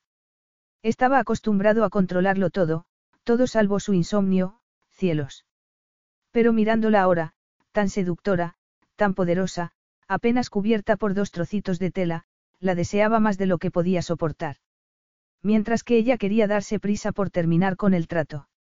Isabelle iba a casarse con otro hombre, a darle hijos, a darle todos sus días y sus noches. No. Una noche de placer, de repente, no era suficiente para Paolo. En absoluto. Isabelle tenía que ser suya y de ningún otro hombre. Paolo. Él la miró, sintiéndola temblar como un pajarillo. Hicimos un trato. Una noche, no un día.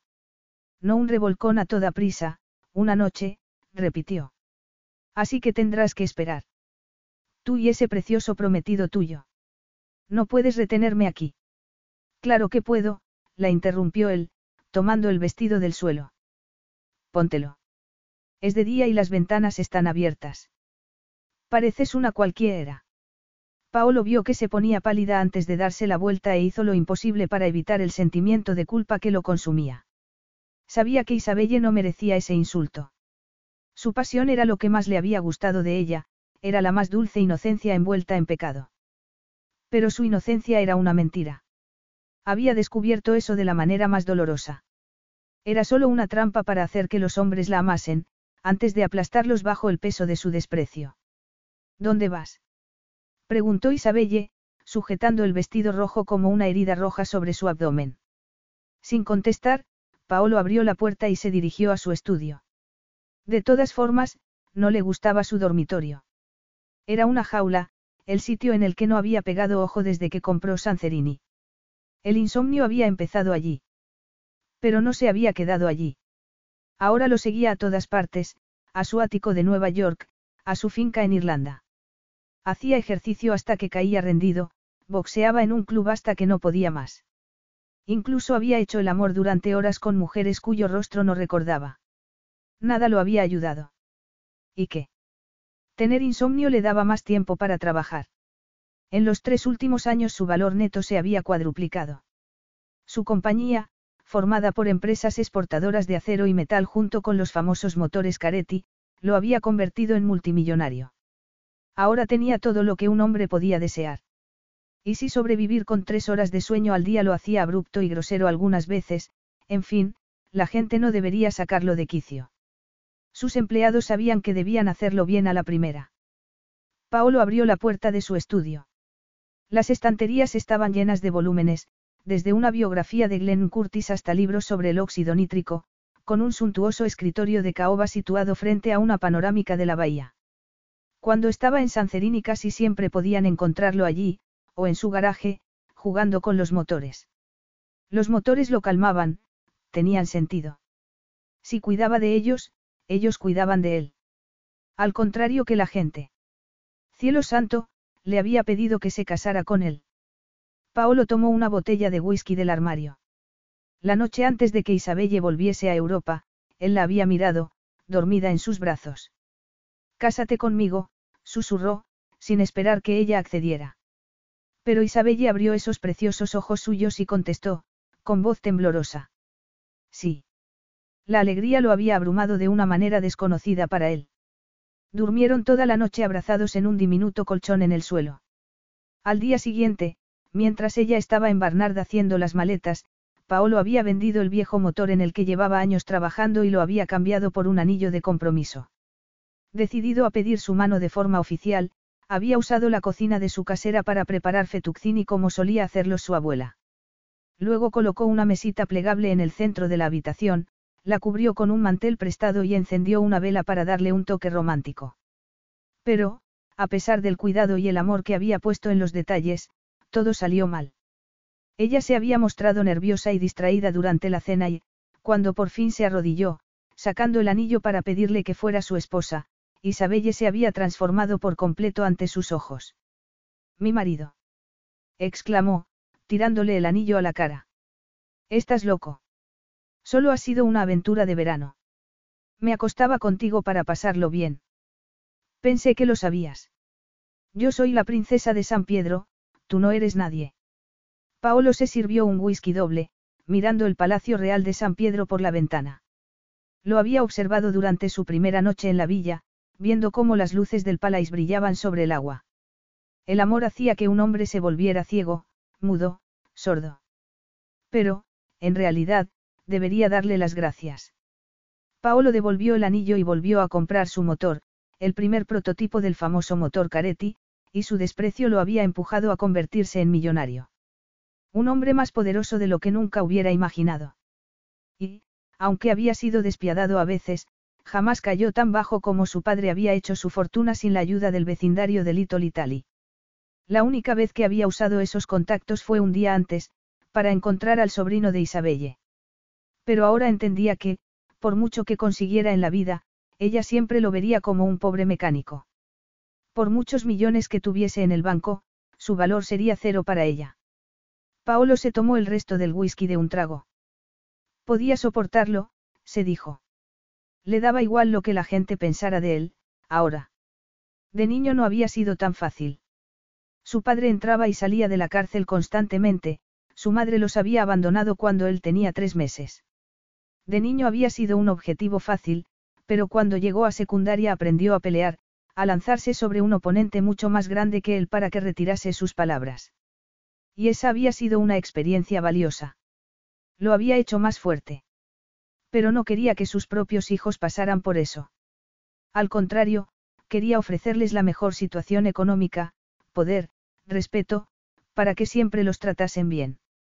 Quería darles una madre que los quisiera lo suficiente como para no abandonarlos. Paolo hizo una mueca. Demasiado buena para ser su amante, no. Demasiado buena para casarse con él. Soy la princesa de San Pedro. Tú no eres nadie. Signor Caretti, ¿algún problema? Un criado estaba en la puerta del estudio. No, todo va bien, contestó Paolo, con una sonrisa cruel. Todo va muy bien. Él le demostraría quién era. La seduciría, la haría reír y haría que lo amase. Y sobre todo. Ha llegado su nueva moto, Signor Caretti, dijo el joven criado. La han llevado al garaje. El Signor Bertolli está echándole un vistazo. Excelente, Paolo se levantó, sonriendo. Había tomado una decisión. Si Isabelle no le daba su respeto por voluntad propia, él lo tomaría a la fuerza. Sería el dueño de la princesa más conocida del mundo, la poseería completamente. La seduciría y la dejaría embarazada. La obligaría a ser su mujer. Capítulo 4. Cuando Paolo salió del dormitorio, Isabelle dio un paso hacia atrás, atónita, apretando el vestido rojo contra su pecho. Una brisa cálida que olía a madreselva y a mar movía las cortinas. Recordar cómo se había desnudado delante de él, exigiendo que le hiciera el amor, no dejaba de dar vueltas en su cabeza. Ella, la princesa de San Pedro, descendiente de la prestigiosa familia de Luceran, se había rebajado ante el hombre al que temía y despreciaba. Y lo único que había conseguido por ello era ser rechazada. El único hombre al que había amado, el padre de su hijo, acababa de decir que parecía una cualquiera. Oh, Isabelle se cubrió la cara con las manos.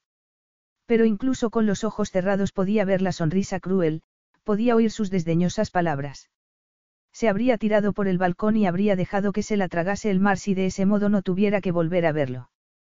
Pero ella era la princesa de San Pedro. Su país la necesitaba. Su hijo la necesitaba. Avergonzada o no, tenía que seguir adelante. Respirando profundamente, miró casi con odio la seda roja que tenía en las manos antes de tirarla en la chimenea de mármol. Luego encendió una cerilla y la lanzó sobre el vestido. Se había terminado. Se moriría antes de intentar seducir a Paolo otra vez. Cuando no quedaban más que cenizas, se dio media vuelta. Vaciló un momento al ver un albornoz blanco colgando de la puerta del baño, pero se lo puso y llamó al timbre. Unos segundos después apareció el ama de llaves, una mujer de mejillas sonrosadas y pelo canoso, que observó a Isabelle con ojo crítico antes de bajar la mirada. Sin duda, estaba pensando lo mismo que Paolo, que no era mejor que cualquiera de sus amiguitas. Pero levantó la cabeza, orgullosa. Soy Isabelle de Luceran, le dijo. Lo sé, Alteza. Yo soy la signora Betolli. En algún sitio tiene que haber una bolsa de viaje. Por favor, encuéntrela. Sí, inmediatamente. Unos minutos después la mujer reapareció con la bolsa de viaje. Quiere que saque sus cosas, Alteza. Sin esperar respuesta, la signora Bertolli abrió la bolsa. Ah, qué vestidos tan bonitos. La signora Bertolli seguramente tendría una casita y un marido que la amaba, pensó Isabelle, sintiendo cierta envidia. Hijos.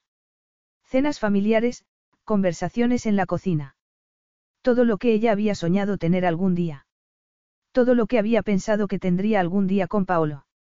Se marchó de Nueva York un día después de que le pidiera en matrimonio, aún sabiendo que estaba cometiendo un error. Sabía que su familia nunca lo aceptaría como marido y tampoco su gente, pero le daba igual. Estaba dispuesta a desafiarlos a todos. La noche que Paolo le propuso matrimonio había encontrado al guardaespaldas de su madre en la puerta de su habitación y a la reina Clotilde sentada en su cama, esperándola. Rezando para poder convencerla de que aceptase a Paolo, Isabelle le había hablado del compromiso. Con un mecánico. Había exclamado la reina, horrorizada. Estoy enamorada de él, mamá. Su madre sacudió la cabeza. Amor, repitió, desdeñosa. Los hombres no saben ser fieles, Mafille. Si te casas por amor, te romperán el corazón. Ese hombre no tiene fortuna, no tiene familia. ¿Y tú crees que podría ser un príncipe consorte? ¿Crees que podría sacrificarse como ha de hacer cualquier miembro de una casa real, que podría vivir sabiendo que lo vigilan las 24 horas al día? En San Pedro se reirían de él, Isabelle, mírame cuando te hablo. Ella se había dejado caer sobre la cama, repentinamente mareada. En ese momento pensó que era porque se le estaba rompiendo el corazón y se obligó a sí misma a permanecer callada mientras su madre le decía que lo mejor para todos, incluido Paolo, sería cortar la relación de inmediato. Y, por fin, tuvo que aceptar. Había ido al apartamento de Paolo esa noche para destrozar sus esperanzas con las palabras que su propia madre había sugerido. De una forma cruel, fría, para asegurarse de que nunca la echase de menos. Y sabía que era lo que debía hacer. Paolo se merecía algo más en la vida. Pero, aún así, se le rompía el corazón.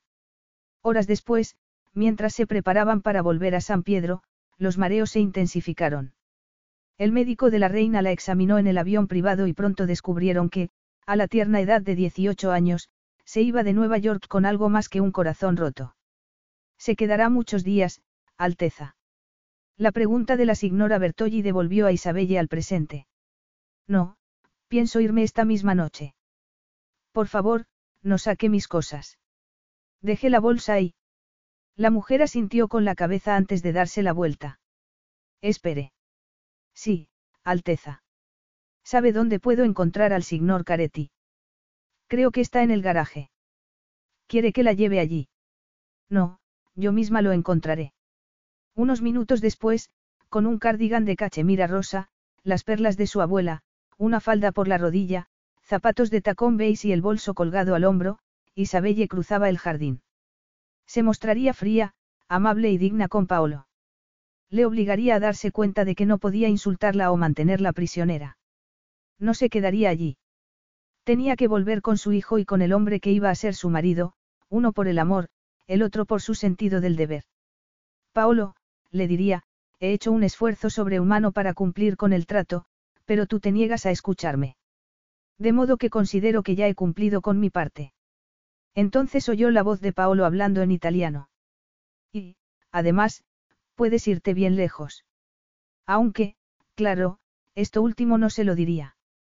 Contener sus impulsos en aras de la diplomacia era algo a lo que estaba acostumbrada desde niña. Pero Paolo conseguía hacer que perdiera las formas. Y no le gustaba. Una princesa debería controlarse siempre. Desde luego, ella jamás diría algo así en público, por mucho que el hombre lo mereciese. Al ver a Paolo se detuvo. Estaba en la puerta del garaje, de rodillas delante de una enorme motocicleta con algo en las manos. A su lado, un chico de la edad de Alexander lo miraba, estasiado. Así está mucho mejor. exclamó. Pensé que esas esquirlas de metal se habían quedado enganchadas ahí para siempre. Cuando te pase eso debes sacarlas con una lima, le explicó Paolo. ¿Ves lo fácil que es quitarle 20 años de encima? Estás molestando al signor Caretti, Adriano. Lo llamó Bertolli desde el garaje. No, le estoy ayudando, contestó el crío. Le estoy ayudando, ¿verdad? Pues claro que sí, Adriano, sonrió Paolo. No podría hacerlo sin ti. Isabelle notó, sorprendida, la simpatía que había en su voz mientras hablaba con el chico. Pues contráteme para su equipo. Le juro que no lo lamentará. Adriano, le advirtió su padre. Seguro que no lo lamentaría, dijo Paolo. Tienes talento para esto. Entonces. Eres demasiado joven. Pero cuando seas mayor estaré encantado de contratarte si sigues deseándolo. Pero ahora, al colegio. Ah, el colegio, repitió el chico, poniendo cara de aburrido. Observándolo bajo la sombra del junípero, a Isabelle le temblaron las rodillas.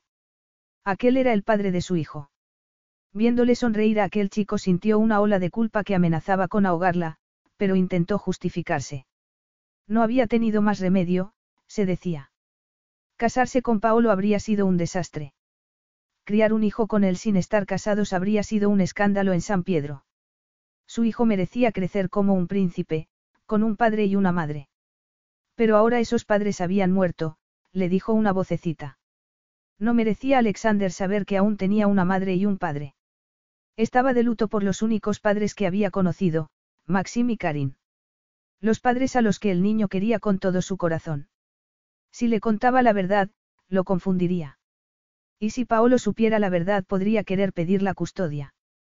Por muy maravilloso que pareciera con aquel niño, no podía arriesgarse a arruinar la vida de su hijo, el heredero del trono de San Pedro.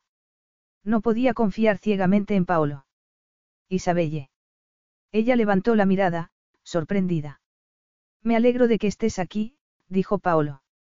Al ver su sonrisa le pareció que volvía atrás en el tiempo, al día que lo conoció, cuando se acercó a su limusina con un mono azul de mecánico y una llave inglesa en la mano. La había hecho reír, tonteando descaradamente como si fuera cualquier otra chica. Cuando le preguntó si quería ir al cine con él, Isabelle dijo que sí. Y disfrutó del anonimato de la oscura sala. Pero estuvo a punto de tirar las palomitas cuando él le pasó un brazo por los hombros. Después, Subieron cinco pisos hasta su apartamento.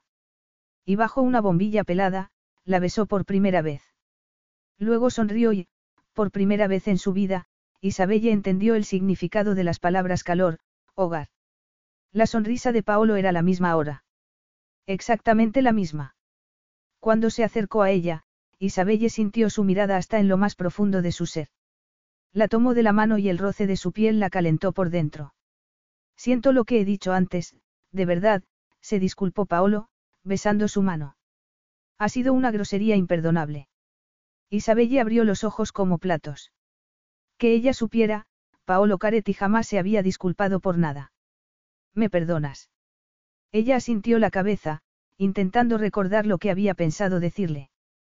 Pero no se acordaba, era como si todos sus pensamientos se hubieran evaporado. He venido a buscarte.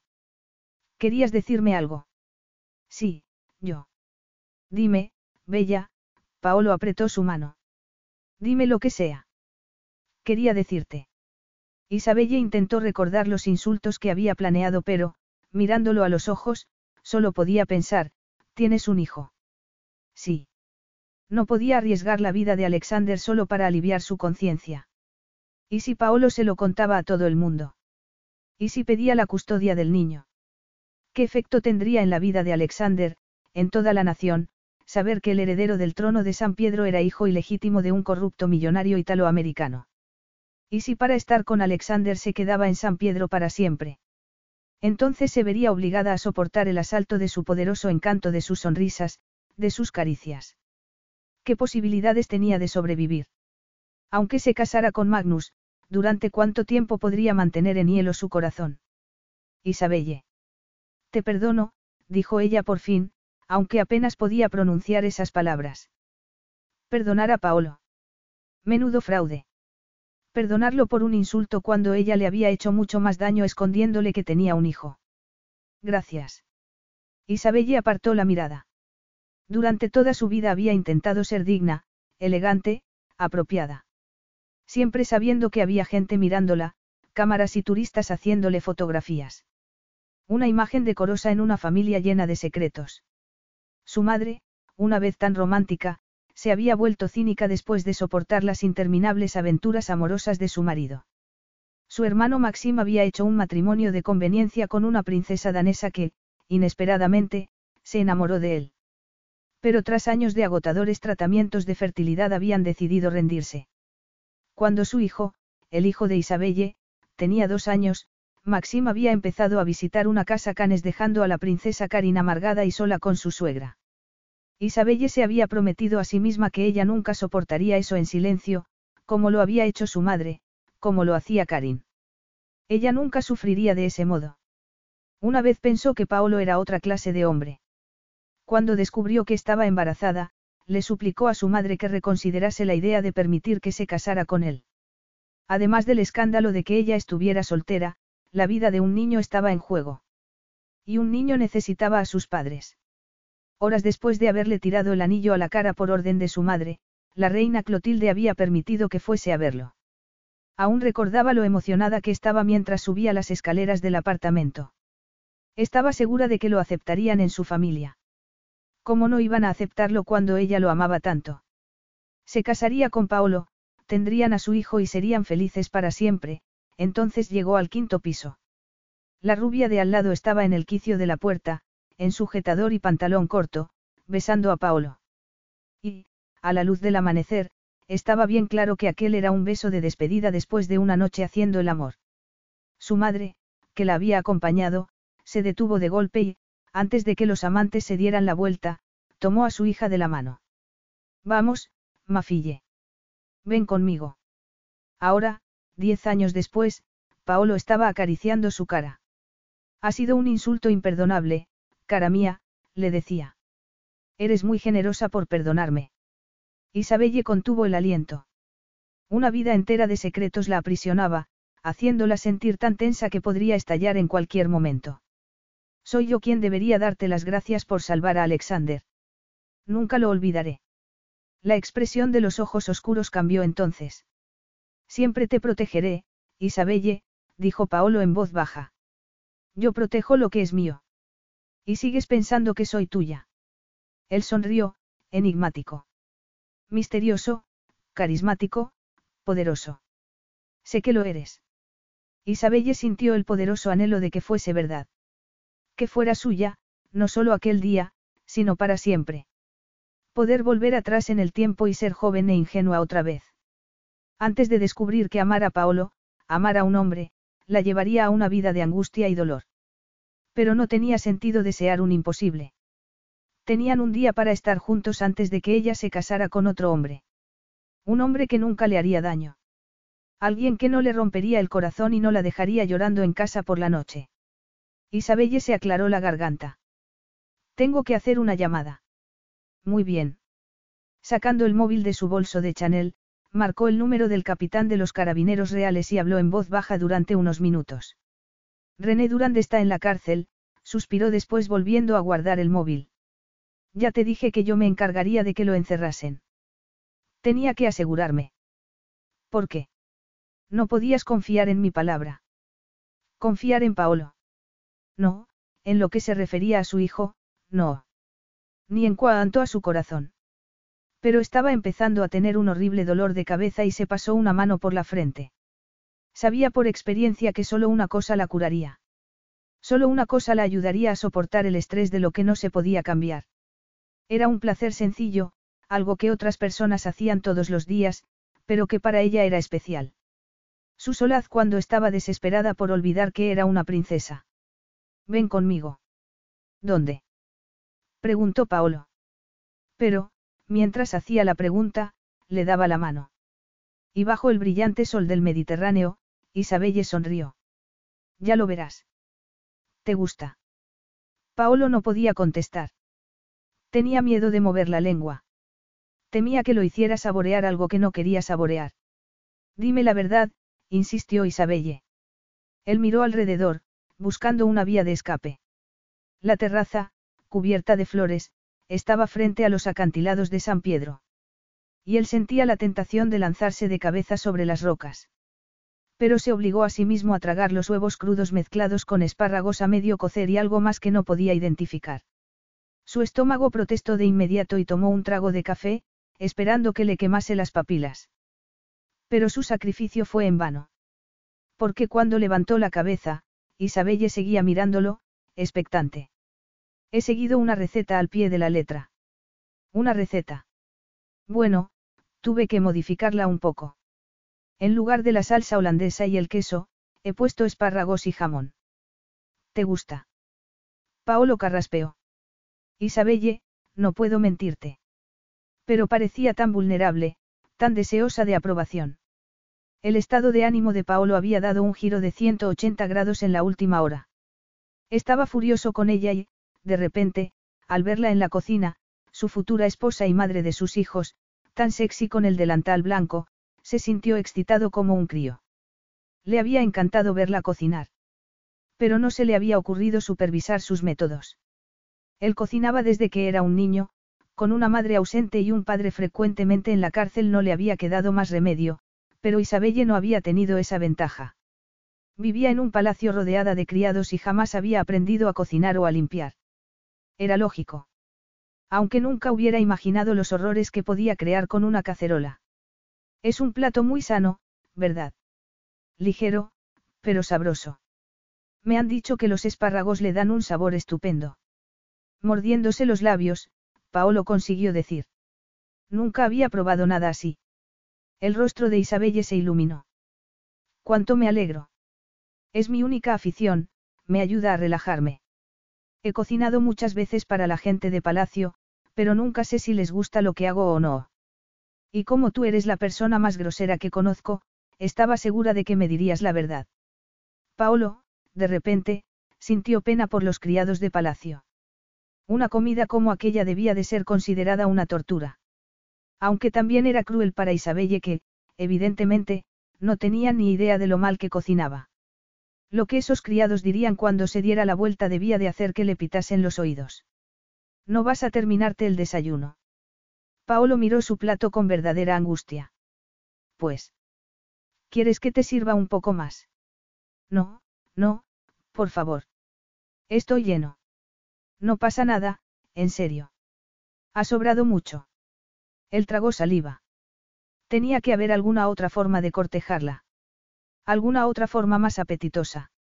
Y que la dejase embarazada. Además, no pensaba casarse con ella por su habilidad en la cocina. Tomándola por la muñeca, tiró de Isabelle para sentarla sobre sus rodillas. Deja que yo te dé de comer. No quiero comer, lo que me gusta es cocinar para otras personas. Lo hago para relajarme. Cruel o no, era hora de que supiese la verdad, de modo que Paolo echó varias cucharadas de aquella cosa en su plato. Pruébalo. No, yo no. Come, insistió él. Muy bien, suspiró Isabelle, tomando huevos y espárragos con el tenedor. A ver, cuando lo probó se puso pálida y lo miró con cara de consternación. Está asqueroso. Sí. ¿Por qué no me lo había dicho nadie? Paolo señaló la cacerola de acero. A lo mejor temían que te pusieras violenta. Oh, no. Durante todos estos años la gente de palacio ha probado mis recetas, que habrán hecho, tirar la comida en algún tiesto. Seguramente. ¿Por qué no me han dicho la verdad? ¿Por qué han dejado que siguiera haciendo el ridículo? Yo siempre digo la verdad, afirmó Paolo. Aunque duela. Ya, desde luego, Isabelle lo miró, desconsolada. Hasta Magnus me ha mentido. Le hice el desayuno una vez, y me dijo que estaba delicioso. Incluso pidió más. Solo podía haberle hecho el desayuno después de pasar la noche con él, pensó Paolo. Esa idea lo ponía furioso, pero no podía reprochar a Magnus que hubiese mentido. Incluso él podría haber pensado que su comida era deliciosa después de hacer el amor con Isabelle. Diez años antes no tenía dinero para llevarla a un buen restaurante. Además, ella temía que alguien los viera juntos, de modo que rara vez salían de su apartamento. Paolo ponía unos cojines en el suelo y calentaba unos raviolis o judías de lata. Comían contenedores de plástico en platos de papel, nada gourmet, nada romántico. Pero su compañía hacía que la comida fuera deliciosa. Isabelle hacía que todo supiera como el más rico postre. Paolo miró su plato. Bueno, casi todo. Lo dices de verdad. No me mentirías nunca. Él inclinó a un lado la cabeza. Estoy planeando seducirte, dejarte embarazada y casarme contigo. Isabelle soltó una carcajada. Qué tonto eres. Sí, verdad. Sonrió Paolo, mirando el reloj. Son las doce. ¿Qué tal si nos olvidamos del desayuno y vamos a comer algo? ¿Vas a cocinar para mí? Preguntó Isabelle. Como antes. Como antes. Cuando era joven y no tenía un céntimo. Cuando estaba locamente enamorado de ella. Cuando hacían el amor durante horas y se dormían el uno en brazos del otro. Noches que no había apreciado hasta ahora. Paolo apartó ese pensamiento. Ahora tenía otras ventajas. Y para obligar a Isabelle a que fuera su esposa, las usaría todas. No, no voy a cocinar. No me apetece abrir una lata y, aunque fuera así, tengo gente que cocina estupendamente. Ella lo miró, inquisitiva. ¿Y qué tienes en mente? Paolo sonrió. Estaba pensando en algo italiano. Capítulo 5. Su avión privado aterrizó en el aeropuerto de Ciampino, en Roma, y Paolo la tomó de la mano para cruzar la pista. Pero Isabelle se detuvo al ver una moto esperándolos. ¿Qué es eso? Una moto. Quería castigarla por haber intentado envenenarlo. No sé si podré, llevo falda. Claro que puedes, el empleado que esperaba al lado de la potente máquina le dio las llaves y Paolo subió a la moto con una sonrisa. Venga, sube. No sé. No tendrás miedo, ¿verdad? No, claro que no, mintió Isabelle. Pero es que, tú sabes el tráfico que hay en Roma. No tengo que ir en un Rolls Royce, pero me gusta estar protegida por unos cuantos centímetros de acero. No podemos ir en coche. O mejor, en un tanque. Estás cuestionando mi habilidad como piloto. No, no. Entonces sube, insistió él. Isabelle se dio cuenta de que tenía dos opciones, podía admitir que le daba pánico subir en una de esa cilindrada o podía tomar su mano, cerrar los ojos y agarrarse fuerte. Su orgullo le obligó a hacer lo segundo. De modo que se colocó el bolso de Chanel en bandolera y se subió un poco la falda para poder levantar la pierna. Paolo le ofreció un casco. Ponte esto. No tuvo que pedírselo dos veces. La idea de que no hubiese nada más que su piel entre ella y la carretera le resultaba sencillamente aterradora. Paolo arrancó con un rugido más fuerte que el de un avión e Isabelle se agarró con fuerza, apretándose contra su espalda. Mientras se inclinaba para tomar cada curva, el motor vibraba entre sus piernas. Pasaron por la vía de Fori Imperiali, por delante del Coliseo. Le llegaba el calor de su piel a través de la camiseta y el viento movía su pelo oscuro, llevándole el aroma de su champú y algo masculino y extraño. Paolo no llevaba casco. No, claro. Nada podría hacerle daño. Un hombre como Paolo podía atravesar las llamas y salir ileso. Él no sabía lo que era tener miedo. Abrazándolo con fuerza mientras pasaban por la Piazza Venecia, Isabelle sacudió la cabeza. ¿Qué le pasaba? Primero envidiaba al ama de llaves y ahora a Paolo. Pero ella tenía muchas cosas por las que estar agradecida en la vida. Alexander estaba a salvo. No era eso suficiente. Pero años de soledad estaban empezando a hacer mella en su ánimo. Desde la universidad había temido relacionarse con gente que no perteneciera a su círculo porque podrían traicionarla vendiendo sus secretos a las revistas. Sus únicos amigos de verdad habían sido Karin y Maxim y ahora habían muerto. De vacaciones en Mallorca, donde estaban pasando una segunda luna de miel para intentar reavivar su matrimonio. Isabelle parpadeó para contener las lágrimas. Incluso cuando estaban vivos, sus días consistían en obligaciones reales y funciones sociales. Apenas dejaba el palacio y siempre dormía sola. Además de los besos casi amistosos de Magnus, jamás había dejado que un hombre la tocase. Siempre apropiada y elegante en público, los paparazzis le habían puesto el sobrenombre de Princesa de Hielo, y era cierto. Durante diez años había estado tan congelada como la Antártida. Pero bajo el calor del casco de Paolo, con la carretera convertida en un borrón ante sus ojos, tuvo el anhelo de sentir otra vez. De ser valiente. De ser libre. De olvidarse de las consecuencias. Paolo detuvo la moto abruptamente frente a una tractoria cerca de la Piazza Navona. Aparcando la careti de más de 100 mil dólares entre un Fiat y un BMW, la tomó por la cintura para ayudarla a bajar. ¿Qué hacemos aquí? preguntó Isabelle.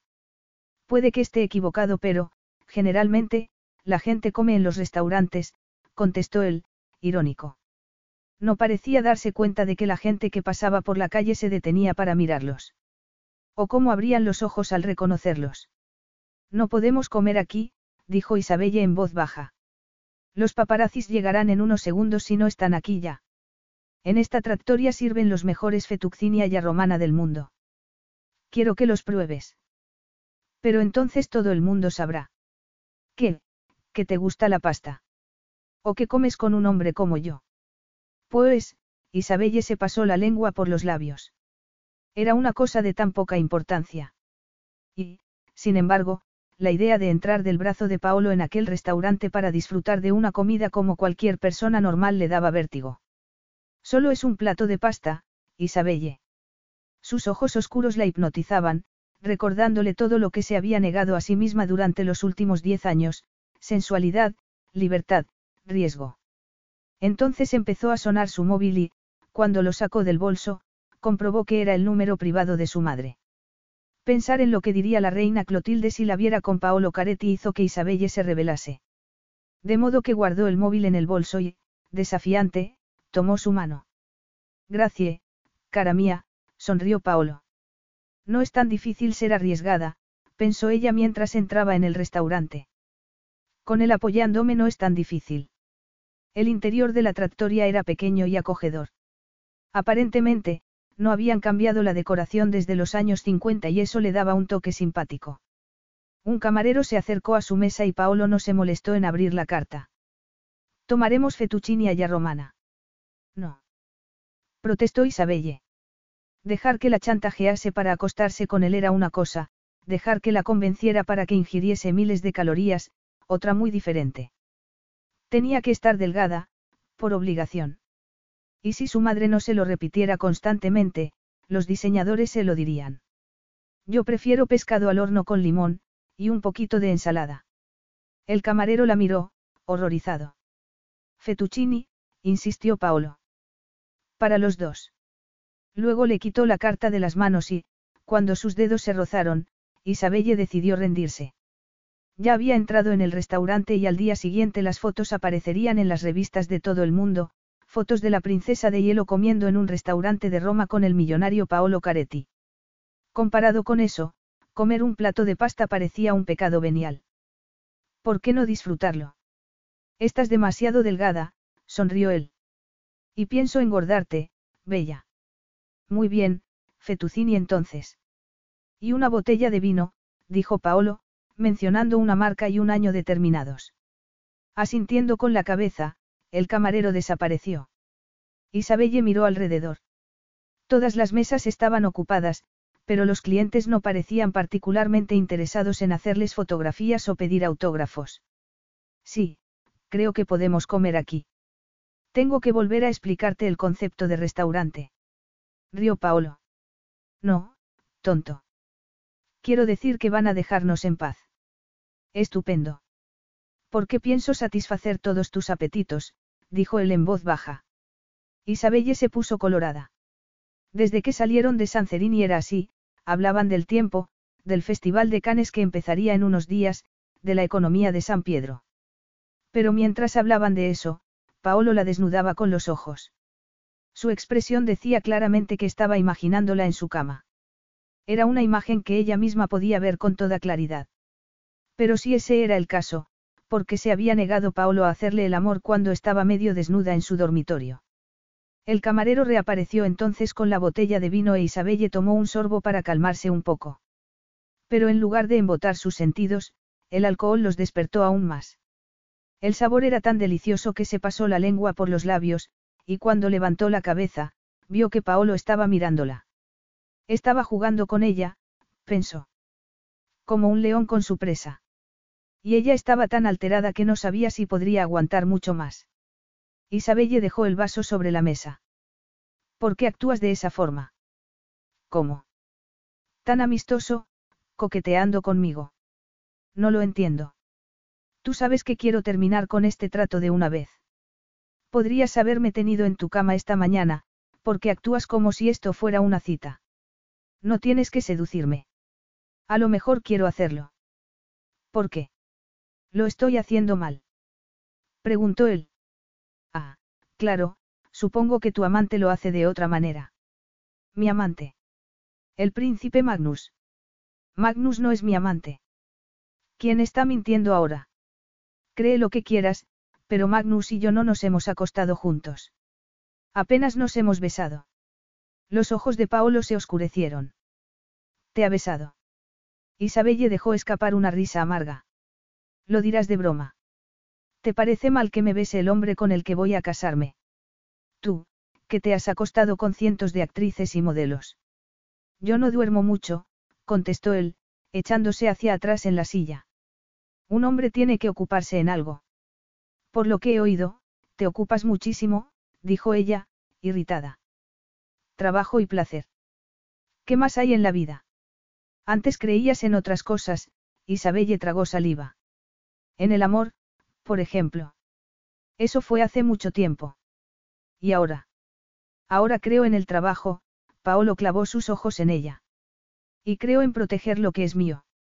Isabelle sintió esa mirada como si fuera una caricia en su pelo, en sus pechos, en el interior de sus muslos, y respiró profundamente, intentando convertir el deseo en furia. Pero no crees en el futuro, ¿verdad? ¿Qué quieres decir? Sabía que no debería decir nada, pero una década de rabia contenida no la dejó. Solo me deseas porque crees que no puedes tenerme. Paolo levantó las cejas. Creo que habíamos acordado que eras mía. Por hoy. Y los minutos pasan. En un par de horas me habré ido. Eso es lo que quieres, ¿verdad? Algo sencillo y rápido. ¿De qué estás hablando? Isabelle tenía el corazón en la garganta. Dices que proteges lo que es tuyo, pero no es verdad.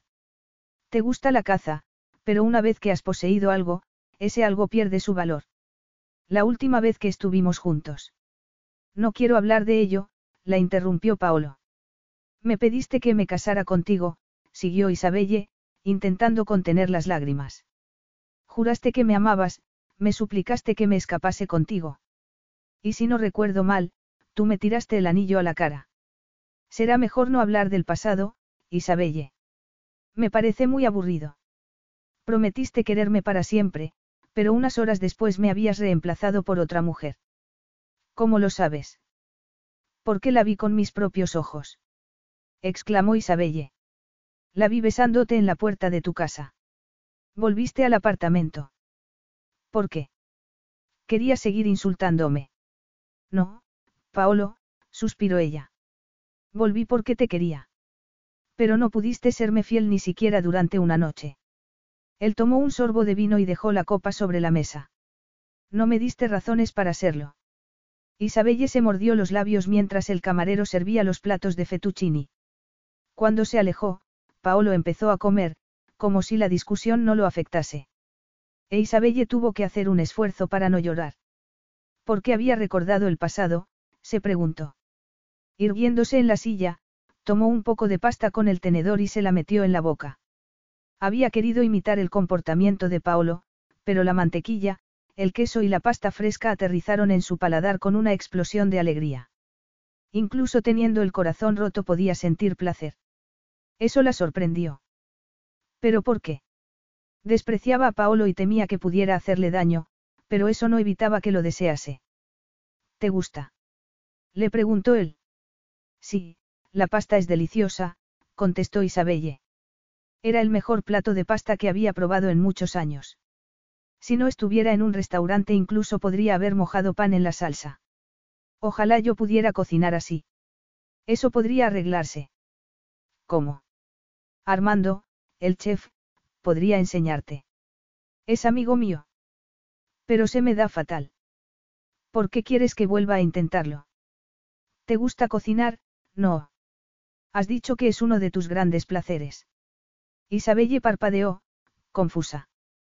Pasarías una hora conmigo en la cocina viendo cómo aprendo a hacer fettuccini. ¿Por qué? Ya te he dicho que pensaba satisfacer todos tus apetitos, sonrió Paolo. Y creo que hoy es un buen día para tu primera clase. Paolo miraba por la ventanilla del avión, viendo cómo el sol de la tarde se escondía tras el horizonte mientras sobrevolaban la costa italiana. Volví porque te quería. Pero no pudiste serme fiel ni siquiera durante una noche. La expresión de Isabelle mientras decía esas palabras seguía persiguiéndolo. Se preguntó si sería verdad, si lo habría querido. ¿Sería posible? No, se respondió a sí mismo. Solo estaba pasándolo bien, ella misma lo había dicho. Si lo hubiera querido, no le habría tirado el anillo a la cara. Y, sin embargo. Paolo miró el asiento de al lado. Agotada, Isabelle se había quedado dormida con la cabeza sobre su hombro en cuanto salieron de Roma. Inclinándose un poco, le pasó un brazo por la cintura y ella apoyó la cara en su pecho, como abrazando su oso de peluche favorito. ¿Por qué habría ido a su apartamento al día siguiente? Dormida tenía un rostro tan dulce, tan sereno. Era casi tan bella como en la cocina de Armando. Le brillaban los ojos mientras el chef la enseñaba a hacer pasta. De vez en cuando se volvía para mirarlo con el ceño arrugado, como si esperase una crítica. Pero él disfrutaba mirándola. La alegría que había en su rostro mientras aprendía pacientemente a hacer la receta lo hizo contener el aliento. Durante todos esos años había creído saber lo que era la princesa Isabelle de Luceran, una niña mimada y caprichosa que lo tenía todo. Ahora no sabía qué creer. Mientras hacía la pasta se había manchado la cara de harina y, cuando él se lo dijo, esperando que corriera al espejo, Isabelle había soltado una carcajada, intentando limpiarse con el dorso de la mano y consiguiendo extender la harina aún más. Paolo la limpió con una servilleta y, cuando se miraron a los ojos, la risa desapareció. Tan cerca, ella tan sexy con ese delantal, Paolo casi había olvidado que estaban en la abarrotada cocina de un restaurante. Habría querido tomarla en brazos y tumbarla sobre la superficie de acero. Tuvo que hacer un esfuerzo sobrehumano para controlarse a sí mismo. Y ahora, mientras dormía lo único que deseaba era besarla. Si lo que había dicho era verdad. Si lo amaba entonces y había vuelto a su apartamento para decirle que sí, que iba a casarse con él. Qué curioso pensar lo diferentes que habrían sido las cosas si no hubiera ido a casa de su vecina para pedirle prestada una botella de whisky. En ese momento, la opción era whisky o tirarse por la ventana. Su rubia vecina había abierto la puerta en sujetador. Sí, claro, le dijo, con una sonrisa en los labios. Tengo una tonelada de whisky por aquí. Paolo había vuelto a su apartamento solo, pero después de tomar un par de copas oyó un golpecito en la puerta. ¿Me prestas tu cama? La mía está rota, le había dicho la rubia descaradamente. Él no la deseaba. Pero tampoco había hecho nada por resistirse. Le daba igual. ¿Qué más daba todo? Acostarse con, ¿cómo se llamaba? Terry, Tara. Era como seguir bebiendo whisky. La misma borrachera, el mismo olvido, la misma resaca a la mañana siguiente. Pero pensar que, si no la hubiera tocado, su joven sueño de casarse con Isabelle podría haberse hecho realidad. Era mejor así, se dijo a sí mismo. Muchas mujeres habían intentado que se comprometiera durante esos diez años, pero él siempre se había resistido. No tenía intención de amar a nadie. El amor te hacía vulnerable. La única mujer a la que había amado en toda su vida lo había dejado. Incluso su madre lo abandonó siendo un niño. Sería estúpido si volviera a arriesgarse. Además, él no necesitaba amor. Él tenía la satisfacción de una buena cuenta corriente, el poder de hacer que otros lo sirvieran, el orgullo de ser el piloto más rápido del mundo. Solo le faltaba una cosa. Y, con Isabelle, el cuadro estaría por fin completo. Tendría un hogar. Llevaría respetabilidad a su familia a los ojos del mundo. Aunque por la noche, en su cama, sería menos que respetable. Paolo acarició su cara. Había visto dolor en sus ojos porque pensaba que la había reemplazado inmediatamente con la rubia. La verdad era que Isabelle era irreemplazable. Era diferente a cualquier otra mujer que hubiera conocido nunca. Ella se sentía orgullosa de su familia, de sí misma. Tenía dignidad y autocontrol. Eso era lo que la hacía especial. Eso era lo que la hacía tan valiosa. Y, pensara lo que pensara, él la tenía en gran estima. Sería la esposa perfecta. La madre perfecta para sus hijos. La devoción que había mostrado por su sobrino demostraba que había nacido para ser madre. Pero una cosa no había cambiado, él no podía amarla. Isabelle murmuró algo entre sueños, volviéndose hacia él con un suspiro de satisfacción, y Paolo la encerró en su abrazo. La poseería en cuerpo y alma. Entonces miró sus labios, tan jugosos, tan suaves. Empezaría por su cuerpo. ¿Qué había pasado?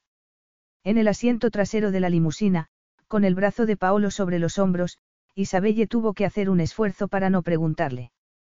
¿Por qué había querido Paolo que tomase una clase de cocina? La había chantajeado para que se convirtiera en su amante por un día y luego perdía el tiempo para satisfacer esa ilusión suya. ¿Por qué? No iba a vivir con él, no iba a hacerle la comida. Pero se había sentido tan cerca de él en la tractoria. Riendo, tocándose, mezclando los ingredientes para la pasta, derritiendo mantequilla mientras él la animaba. Todo había sido tan alegre. Así debe de ser, pensó. Ser normal, ser querida, cocinar para mi familia. Había pensado que Paolo era un hombre frío, cruel y desleal. Entonces, ¿por qué se portaba tan amablemente con ella? Casi hemos llegado a casa, Bella, murmuró, besándola en la frente. Es un truco, se dijo a sí misma. Quería algo, seguro. Pero no sabía qué podía querer. Durante toda la tarde había sido un caballero andante y ella se sentía como la malvada bruja que le había robado a su hijo. Si aquello fuera un cuento de hadas, algún ogro se la habría comido. Si pudiera confiar en Paolo lo suficiente para hablarle de su hijo. Alexander, empezó a decir. Pero se detuvo, su corazón latiendo a toda velocidad. Si se lo contaba, le haría daño al niño al que siempre había intentando proteger. Estás preocupada por tu sobrino. Durand está en la cárcel, pero si quieres volver a Palacio para hacer una visita rápida. No, no hace falta. Eso era lo último que deseaba. Tenía que pasar una noche con Paolo y alargar el tiempo que estuvieran juntos era demasiado peligroso. Él la tentaría para que rompiera las promesas que se había hecho a sí misma. La llevaría a la destrucción. Sería tan fácil volver a amarlo. Pero el sol estaba poniéndose. Solo tenía que aguantar unas horas más. Solo una noche. Y luego podría volver con Magnus y anunciar el compromiso de manera oficial. Esa idea la ponía enferma. Ella no quería a Magnus, no lo había querido nunca. Y ahora, después de volver a estar con Paolo. Lo miró entonces, sus anchos hombros marcándose bajo la camiseta, la sombra de barba. Era tan guapo que la mareaba. Sus fuertes muslos la rozaban cuando el Rolls Royce tomaba una curva. Y ella disfrutaba de ese roce, del peso de su cuerpo. Apenas se tocaban pero podía sentir cada centímetro de su piel. La limusina se detuvo poco después. Ya hemos llegado. Paolo le ofreció su mano pero, en lugar de llevarla al interior de la villa, la llevó en dirección contraria. ¿Dónde vamos? Él la miró, sus ojos más oscuros que nunca. Eso importa. No, sonrió Isabelle, medio hipnotizada. Atravesaron una vieja puerta de madera para llegar hasta un cenador de piedra frente al acantilado. El sol, como una bola de fuego, iba hundiéndose poco a poco en el mar. Ella miró su boca. Su preciosa boca que le había dado tanto placer. La boca que una vez había dicho, siempre te querré, bella. Solo a ti. Isabelle dio un paso atrás. Había estado a punto de besarlo, otra cosa que había jurado no hacer. ¿Qué era aquel hechizo que la mantenía prisionera? Tenía que calmarse, pensó. No sé qué pretendes. No sería tan tonta como para intentar seducirte otra vez. Paolo la empujó suavemente contra una pared cubierta de bugambillas, apartando el pelo de su cara. No tienes que intentarlo siquiera, le dijo en voz baja. Siempre estás seduciéndome. Todo lo que dices, todo lo que haces me vuelve loco. Te deseo más de lo que he deseado nunca a otra mujer, murmuró buscando su boca. Isabelle cerró los ojos, transportada atrás en el tiempo. La inesperada ternura de la caricia la llenaba de anhelo, de ansia. Ahora, por fin, susurró Paolo sobre su boca, eres mía. Capítulo 6. Nunca la habían besado así. Nunca. Isabelle se derritió contra su pecho entre las sombras del jardín. La besaba con la ternura del chico que había sido y con la fuerza del hombre que era ahora. Y esta vez el beso tenía un propósito. Paolo metió las manos bajo el cardigan rosa, sus dedos duros en contraste con su piel. La besaba tomando posesión de su boca mientras desabrochaba el sujetador y, cuando empezó a acariciar sus pechos, Isabelle dejó escapar un suspiro. Pero, de repente, se dio cuenta de que pensaba tomarla allí mismo, en el jardín. Donde, a pesar de los muros de dos metros, cualquiera podría verlos. Los criados, fotógrafos con teleobjetivos. No, murmuró, apartándose. Aquí no. Aquí, insistió él, tomándola por la muñeca. Ahora. Tentada, Isabelle observó los duros planos de su cara, maravillándose. Era como un dios pagano, pensó. Un dictador salvaje de algún reino medieval. Pero había trampas bajo esa belleza masculina, flores venenosas y animales con garras afiladas. Una chica podría entrar en ese reino y desaparecer para siempre. Sería devorada, consumida hasta que solo las flores crecieran sobre sus huesos. Y, sin embargo, no podemos, insistió. No podemos hacer esto. Paolo metió una pierna entre las suyas. No puedes negármelo. Suéltame. Él levantó sus pechos, haciendo que sus pezones rozaran contra el cachemir del cardigan. Por la noche en mi jardín no eres una princesa, Isabelle. Eres una mujer, mi mujer. Lentamente, inclinó la cabeza para besar su cuello, el roce de su lengua enviando escalofríos de placer hasta en sus zonas más escondidas. ¿De verdad quieres volver a la villa? Cerrar las ventanas y las puertas para esconder tus gritos de placer. Sí. Qué vida tan triste, Alteza. Una vida triste y solitaria. ¿Qué quieres de mí? exclamó Isabelle, luchando para que la soltara. Que admita que te he echado de menos. Que he pasado todos estos años sola noche tras noche. Que no ha habido otro hombre en mi vida. Eso es cierto. Soy el único hombre. Vete bien lejos. Es cierto. Insistió Paolo. Sí. La furia le dio fuerzas para apartarse. Dando media vuelta, corrió por el jardín, alejándose de la villa, tropezando con las piedras hasta llegar a los escalones que llevaban a la playa. Estaba desesperada por alejarse de él. No quería que sintiera compasión por ella. Paolo se había pasado una década haciendo el amor con una lista interminable de mujeres y ella había admitido que no había habido otro hombre en su vida después de él. Pronto llegó al último escalón, el golpe de las olas sobre la playa de arena blanca haciendo eco en su corazón. Isabelle. Ella se quitó los zapatos y siguió corriendo por la arena. Pero Paolo la atrapó enseguida. No tengas miedo, le dijo en voz baja. No tengas miedo nunca. Yo no dejaría que te hicieran daño. Si alguien lo intentase, lo agarraría por el cuello y lo tiraría al mar. Pero ¿quién la protegería de Paolo? se preguntó Isabelle. Lo deseaba con todo su ser, con todo su corazón. Aunque le costase su matrimonio con Magnus, aunque lo perdiera todo. No podía seguir luchando. Había perdido la voluntad. Pero cuando la encerró entre sus brazos, se asustó. Tengo miedo. Estás conmigo. Pero eso es lo que me asusta, hubiera querido decir ella. Me da miedo dártelo todo. Esta es la playa de Anatol, Paolo le quitó los zapatos de las manos y los dejó caer sobre la arena. ¿Habías oído hablar de Anatol? Sí, Isabelle podía oír el ruido de las gaviotas sobre su cabeza. Un ruido que parecía rebotar sobre las rocas que rodeaban la playa. El noble ruso cuya esposa se ahogó durante su luna de miel. Al día siguiente, él mismo se lanzó desde el acantilado, Paolo desabrochó el cardigan, dejándolo caer sobre la arena. El amor es destructivo, Isabelle.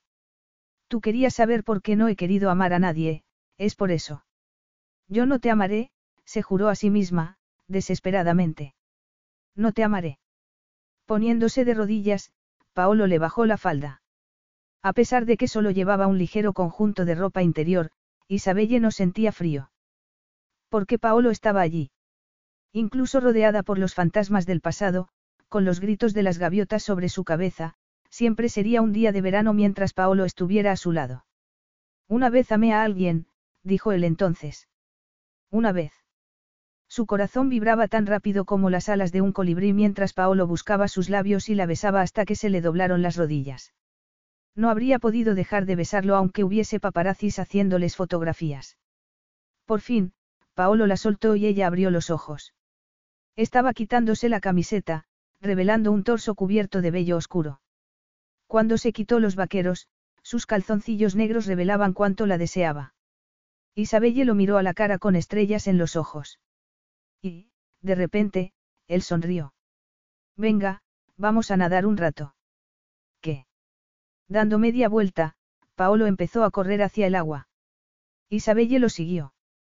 Contuvo el aliento al meterse en el agua fría, pero se animó enseguida y empezó a echarle agua. Reía de pura alegría, de libertad. Con un gruñido, Paolo se lanzó sobre ella para tomarla en brazos. La risa desapareció cuando se miraron a los ojos, los dos respirando agitadamente. Isabelle, dijo, con voz ronca. De alguna forma, nunca sabría cómo, volvieron a la playa y Paolo la tumbó sobre la arena sin dejar de besarla. La acariciaba por todas partes, murmurando frases ininteligibles, haciendo que perdiese la cabeza.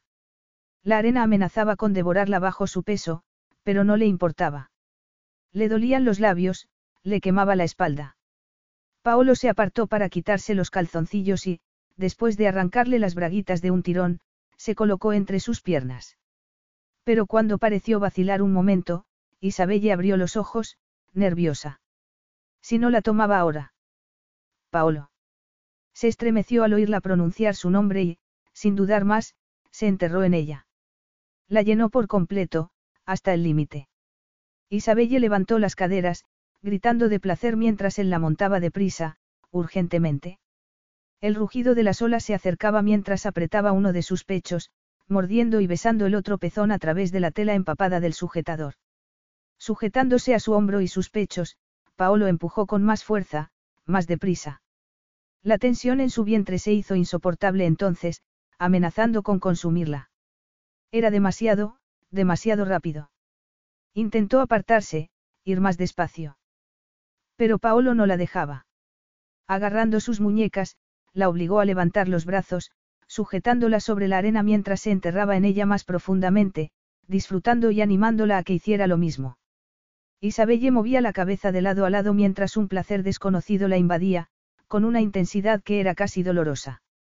Sintió el roce de las olas en los pies y su cuerpo detonó como una explosión, enviando espasmos que la hicieron doblarse sobre sí misma. Gritó sin importarle que la oyeran y, con un rugido, Paolo la llenó con una embestida final, derramándose dentro de ella. Durante unos segundos, la sostuvo entre sus brazos sin decir nada. Mareada, Isabelle se pasó la lengua por los labios, disfrutando del sabor salado mientras sentía los latidos del corazón de Paolo y las olas enfriaban sus cuerpos desnudos. El mar los acariciaba, como dándoles su bendición. Pero cada vez que las olas se apartaban robaban algo de la arena que la sujetaba, hundiéndola y más. Y se preguntó si no sería eso lo que es pasando. Paolo despertó sobresaltado. Algo no estaba bien. Sentándose en la cama sacudió la cabeza, aturdido y desorientado.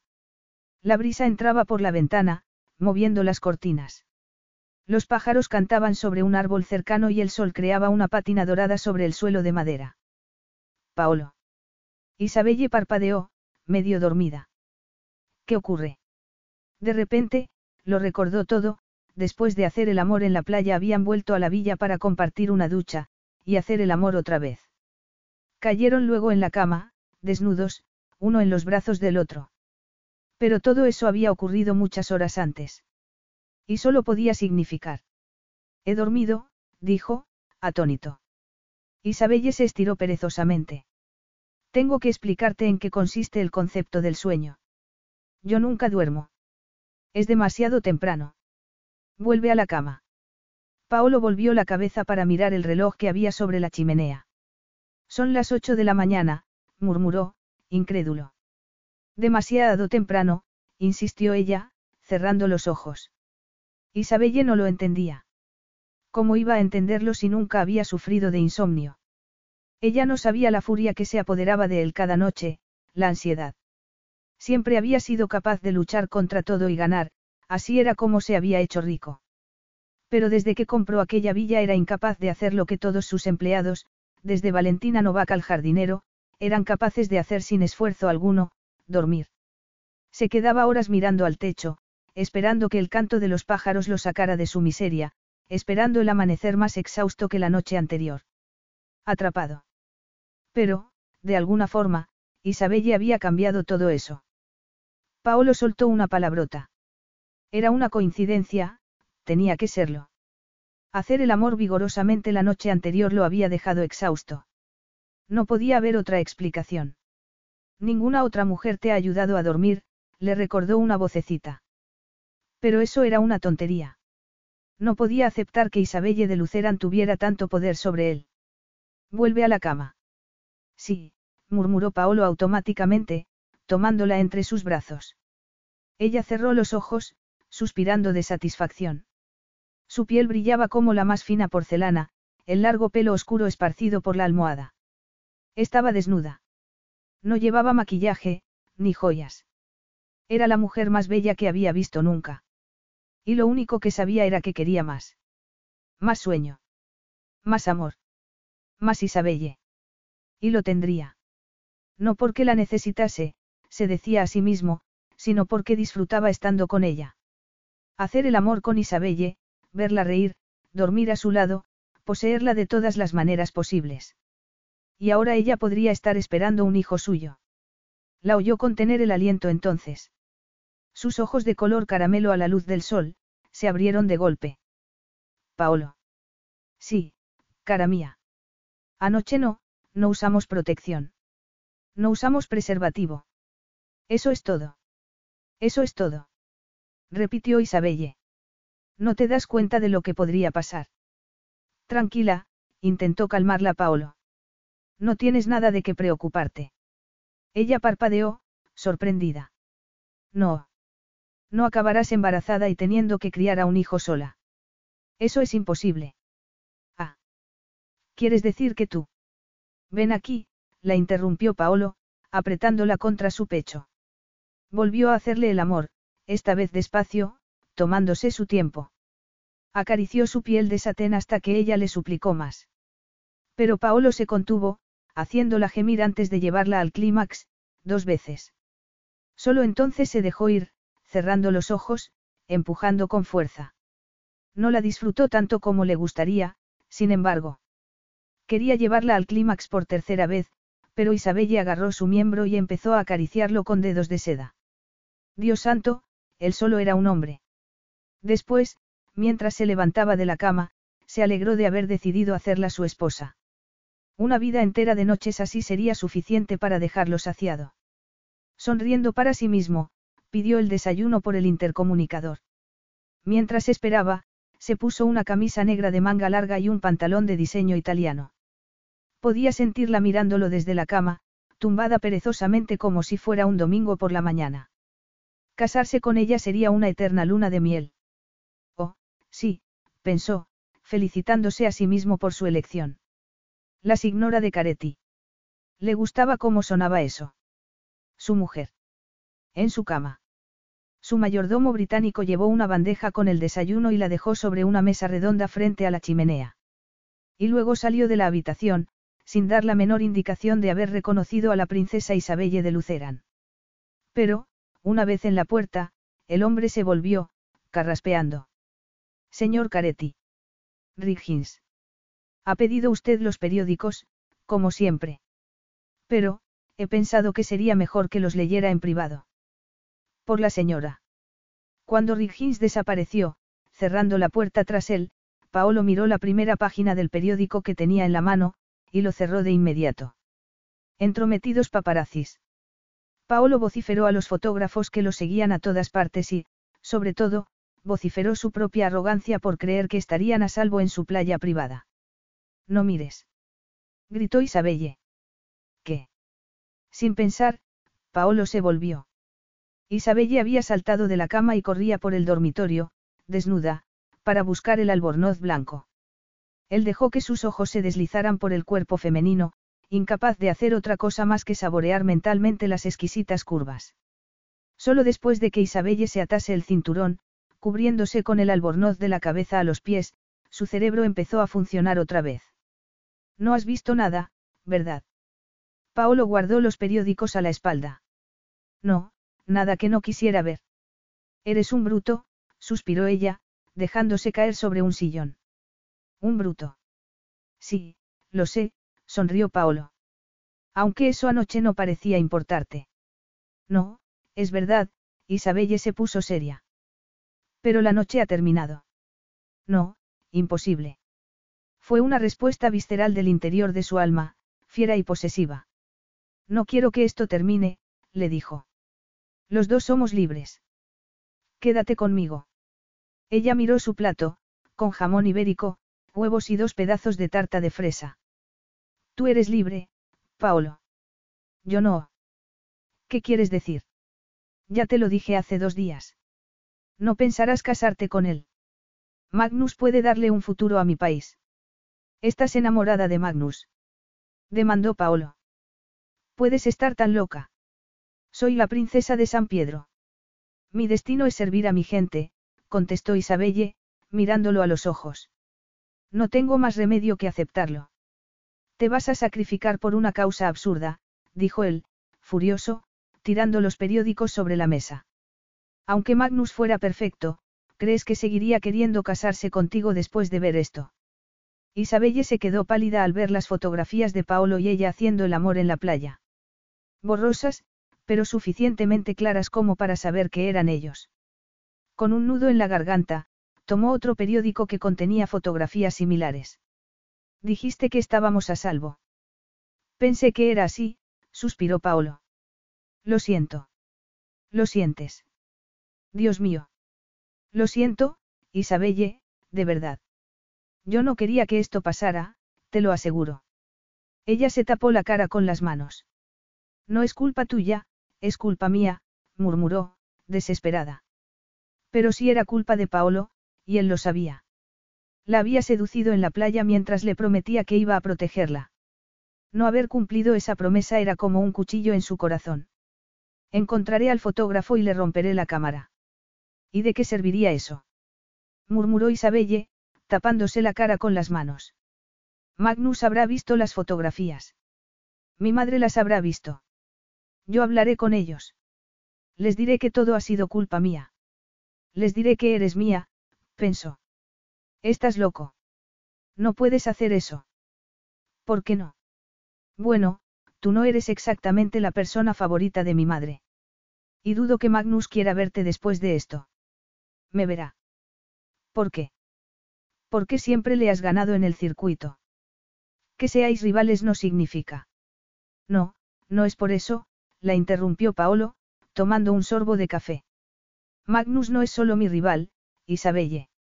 Es mi hermano. Tu hermano.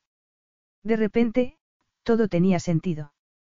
Por primera vez, Isabelle vio el parecido entre los dos hombres. La misma mandíbula, los mismos pómulos, el mismo color de pelo. Magnus era delgado, elegante. Paolo era oscuro, peligroso. Pero era lógico que Magnus le hubiese parecido un hombre atractivo, el color de su piel, sus ojos, todo le había recordado a Paolo. Hermanos, repitió, sacudiendo la cabeza. Es imposible. Bueno, hermanastros. Tenemos la misma madre. Pero la madre de Magnus es la princesa von Trondheim. Sus padres pertenecían a una de las mejores familias de Nueva York. Sí, lo sé. Pero cuando tenía 16 años se escapó con mi padre. Era un hombre diferente, peligroso, y eso entonces le pareció romántico. Hasta que empezó a vivir con él, Paolo intentó sonreír.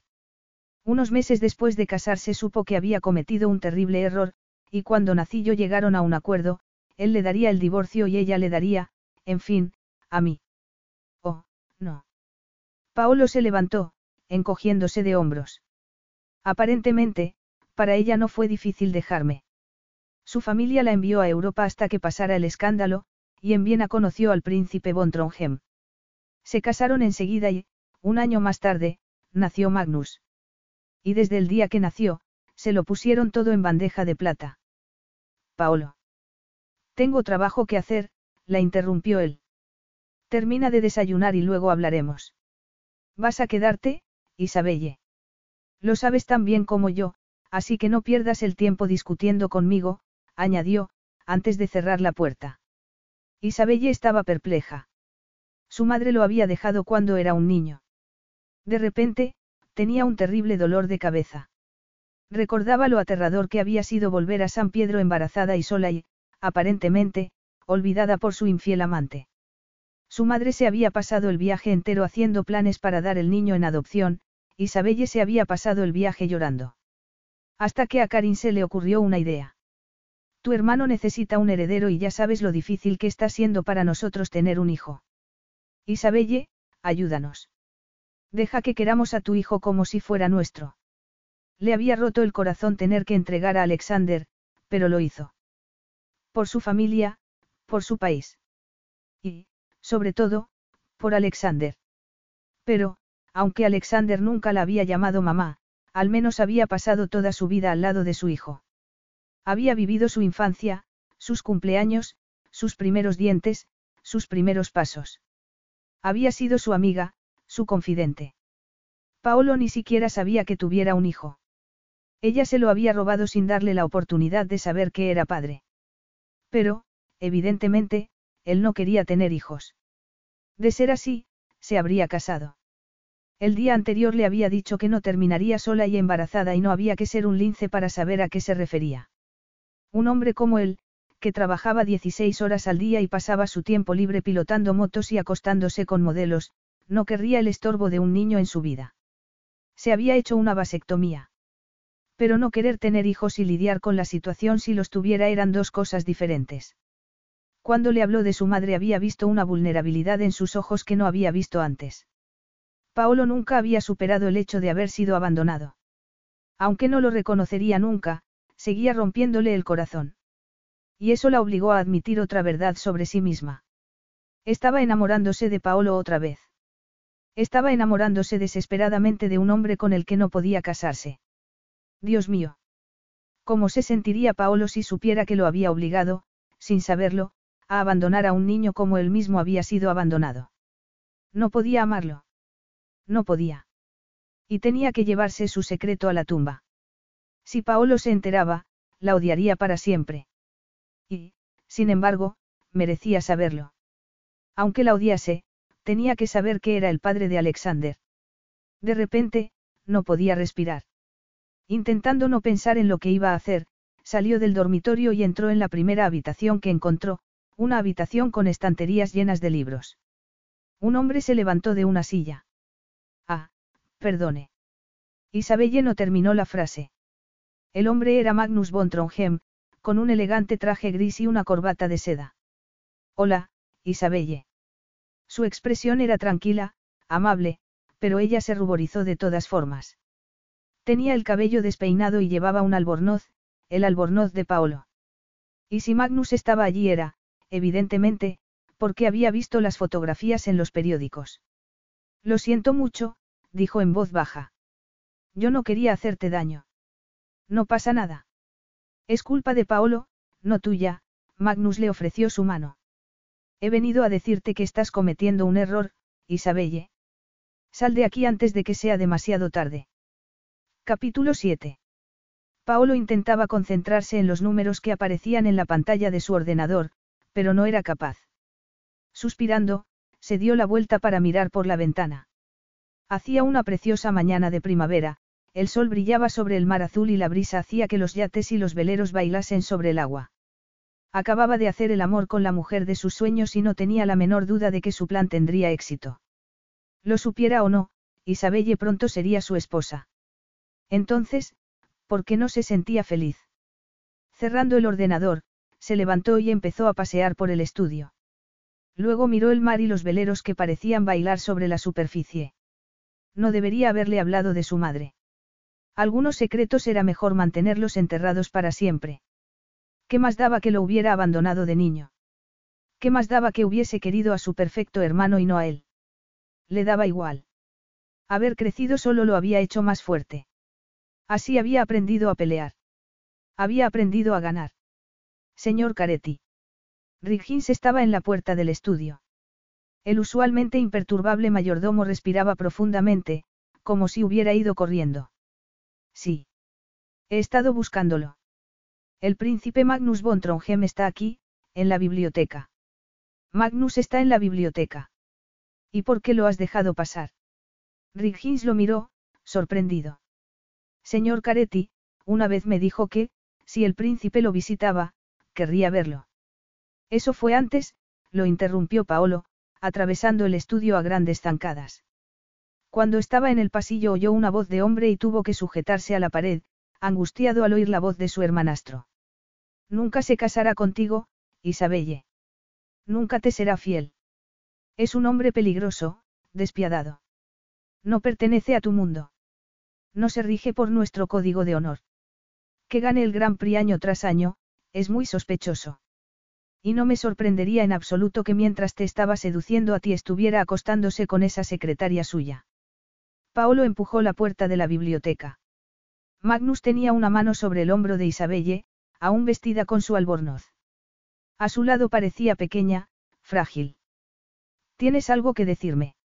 Le espetó a su hermanastro. Solo la verdad, contestó Magnus.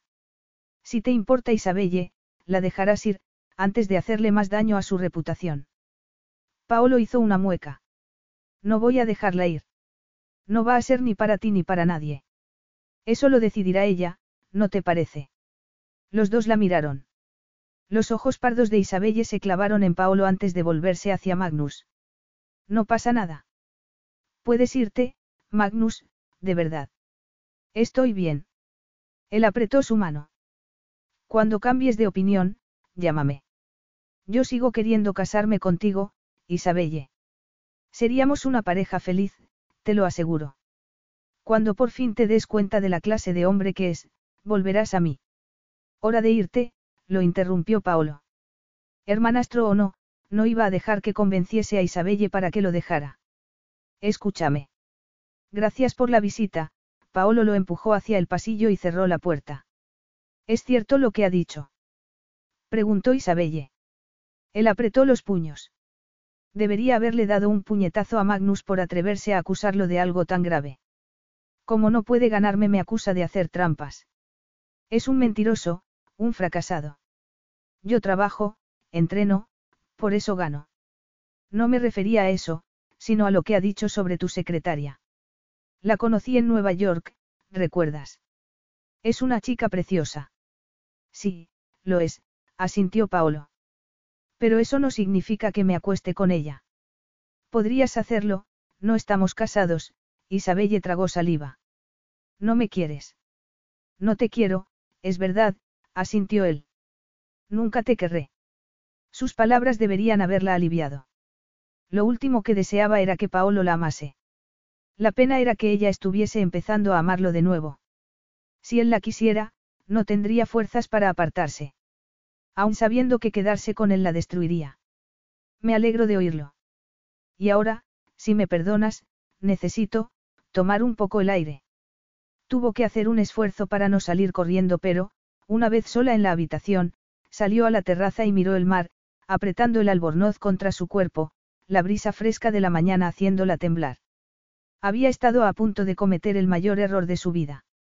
Si le hubiera dicho a Paolo que Alexander era su hijo, sus vidas habrían estado unidas desde entonces, quisiera ella o no. Habría exigido que se casara con él. Habría usado sus encantos y su poder sobre ella para hacer que lo amase para siempre, aunque fuera contra su voluntad. ¿Y cuánto tiempo habría tardado en traicionarla? Magnus tenía razón, Paolo no pertenecía a su mundo, no se atenía a las reglas. No se regía por el mismo código de honor. Sería una loca si aceptara ese riesgo. Tenía que casarse con Magnus lo antes posible. Porque la aterrorizaba que, a pesar de todo, estuviera buscando excusas para quedarse. Siento que esas no fueran las palabras que querías escuchar. Pero te dije que no te mentiría nunca, oyó la voz de Paolo detrás de ella. Te equivocas, replicó Isabelle.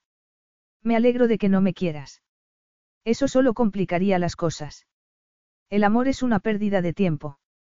Sí, claro. En fin, de todas maneras me marcho ahora mismo. No, no te vas. No puedes detenerme, Paolo. Él acarició su mejilla, inclinando la cabeza para buscar sus labios. El beso fue apasionado, tentador. Sus labios eran duros, suaves y dulces a la vez. Eres mía, Isabelle. Magnus no te merece. Tú eres una llama, un ave del paraíso. Él no es hombre para ti. Y tú sí. Sí, contestó Paolo. Y por eso serás mía para siempre. Isabelle se apartó para que no pudiera ver la confusión y el deseo en su rostro. Tengo que casarme. Quiero una familia, Paolo, alguien que sea mío. No eres capaz de entenderlo. Por eso vas a casarte conmigo. ¿Qué? No ibas a casarte con Magnus porque tenía dinero. Yo lo tengo también. Tengo empresas, fábricas, influencia. Juntos seremos imparables. Isabelle contuvo el aliento. La tentación era casi irresistible. Ningún hombre la había afectado como Paolo. Él la hacía sentir viva. Aportaba a su vida el riesgo de montar en moto, de hacer el amor en la playa. Pero la había engañado, pensó. Y lo haría otra vez. Su madre había tenido que lidiar con eso toda la vida. Podría hacerlo ella. Podría soportar una vida entera volviendo la cabeza para no ver sus infidelidades. Podría soportar esa humillación. No. Había visto demasiado cerca la angustia, la amargura de su madre. Amar a Paolo y saber que se acostaba con otras mujeres la mataría. Pero será un matrimonio sin amor, dijo él entonces. No, no puedo. No puedes. ¿O no quieres? Es lo mismo, contestó Isabelle. Cuando me case quiero que sea con alguien que pueda representar a San Pedro. Alguien de sangre real, no alguien como yo. De repente, a Isabelle le dieron ganas de llorar. ¿Te das cuenta de lo que significaría casarte conmigo? Sí, pero sigo queriendo casarme. Tú no sabrías ser un príncipe, Paolo. No eres capaz de soportar las críticas, te volverías loco por la falta de intimidad. Y en cuanto a la diplomacia, te enfadarías y le dirías a cualquiera que se fuera a tomar viento. Sigues sin confiar en mí. Nunca has confiado en mí. Paolo había sido sincero diciendo que no la amaba y ella no tenía más remedio que devolverle el favor. No, no confío en ti. Lo siento. Murmurando una palabrota, Paolo se dio la vuelta. Y, viéndole salir de la habitación, Isabelle sintió que se le iba algo importante. Todo lo que había dicho era verdad, pero sus sentidos no estaban de acuerdo. Todo su cuerpo gritaba por él. Y su corazón decía. Paolo, te quiero. Sin pensar, corrió tras él y lo tomó del brazo. Espera. ¿Qué? Ya has dejado muy claro lo que pensabas. Por favor, espera un momento. Isabelle se sentía como al borde de un precipicio. Oía la voz de Magnus, de su madre, de Karin, de los ministros de San Pedro, todos diciéndole que volviera a palacio de inmediato. Que se mostrase digna, que fuera una princesa. Que obedeciera las reglas. Pero estaban en el siglo XXI y las cosas habían cambiado mucho. Un príncipe vecino había vivido con su novia, una madre soltera, antes de casarse. Otro se había casado con una chica de una familia tan impresentable que sus padres habían sido excluidos de la boda. ¿Por qué tenía ella que sacrificar su felicidad por algo tan anticuado que el resto del mundo lo había dejado atrás? No puedo decir adiós, pensó. No puedo aún no. Necesitaba el placer que Paolo le proporcionaba, la emoción que le daba a su vida. Eso era lo que quería. Un par de semanas de pasión y risas con el hombre del que estaba enamorada llenarían su alma tanto como para sostenerla durante una vida entera de entrega a su país. Unas vacaciones. Sí, eso era lo que necesitaba. Dejar de ser una princesa durante unos días y ser ella misma. Y luego volveré a ser una princesa, pensó. Me casaré con Magnus y respetaré las reglas. Quizá incluso sería lo mejor. Después de unas semanas con Paolo vería todos sus defectos y dejaría de amarlo. O él se cansaría de ella y la traicionaría con otra. En cualquier caso, podría casarse con Magnus por el bien del país sabiendo que no había dejado nada atrás, salvo su corazón, quizá. Y, si era necesario, estaba dispuesta a vivir sin corazón. No puedo ser tu esposa, pero... Pero... Seré tu amante, dijo Isabelle. Mi amante repitió Paolo. ¿Vivirías conmigo? ¿Desafiarías al mundo entero? Sí, contestó ella, mirándolo a los ojos. Paolo, enséñame a vivir peligrosamente. Isabelle no era la única que pronto se encontró viviendo peligrosamente. Durante las semanas siguientes, Paolo se encontró haciendo algo que había jurado no hacer nunca más en toda su vida, pensar en Isabelle a todas horas. Empezaba a gustarle demasiado estar con ella. Empezaba a añorarla cuando tenía que irse a palacio. Y más. Disfrutaba enseñándola a conducir una moto. Ella seguía sus instrucciones al pie de la letra, gritando de alegría cuando por fin pudo montar sola. Y eso le produjo una alegría absurda, exagerada. La había llevado a cenar a París, pero con guardaespaldas y fotógrafos siguiéndolos por todas partes, prácticamente tuvieron que sentarse en la punta de la Torre Eiffel para ver el atardecer sobre la ciudad. Por fin, el día del cumpleaños de Isabelle, Paolo estaba tan harto del asalto de los medios que prácticamente la secuestró en su yate para llevarla a mar abierto. Cenaron en cubierta y le regaló un zafiro de Bulgaria y esmeraldas de Van Cleef y Arpels. Con fuegos artificiales estallando en el cielo, hicieron el amor hasta el amanecer. Había sido perfecto. Hasta que las fotografías tomadas desde un helicóptero aparecieron en una revista británica al día siguiente. Atracar en mar abierto no había servido de nada. ¿Cómo iba a seducirla para que aceptase casarse con él si nunca podían estar solos? Pero Isabelle aceptaría su proposición, estaba seguro. En sus brazos cada día, en su cama cada noche, pronto se daría cuenta de que no podía decir que no. No tenía más remedio que convertirse en su esposa. Mientras tanto, no había razón para retrasar su plan de dejarla embarazada. Pasaban gran parte del tiempo en la cama. Afortunadamente porque no podían salir de la villa sin ser perseguidos por los fotógrafos. Paolo casi se sentía como un prisionero en su propia casa. Aún así, merecía la pena. Isabelle, por otro lado, llevaba el asunto de los fotógrafos de manera impecable. Y la admiraba por ello. Nunca se quejaba, nunca tenía un mal gesto. A pesar de la molestia los saludaba a todos con una sonrisa en los labios. Paolo estaba seguro de que ese constante interés no podía durar. Su relación era noticia, claro. El famoso magnate norteamericano robando a la virginal princesa cuando estaba a punto de anunciar su compromiso con otro hombre parecía ser algo que interesaba a mucha gente, pero se decía a sí mismo que pronto pasaría. Sin embargo, no fue así, al contrario.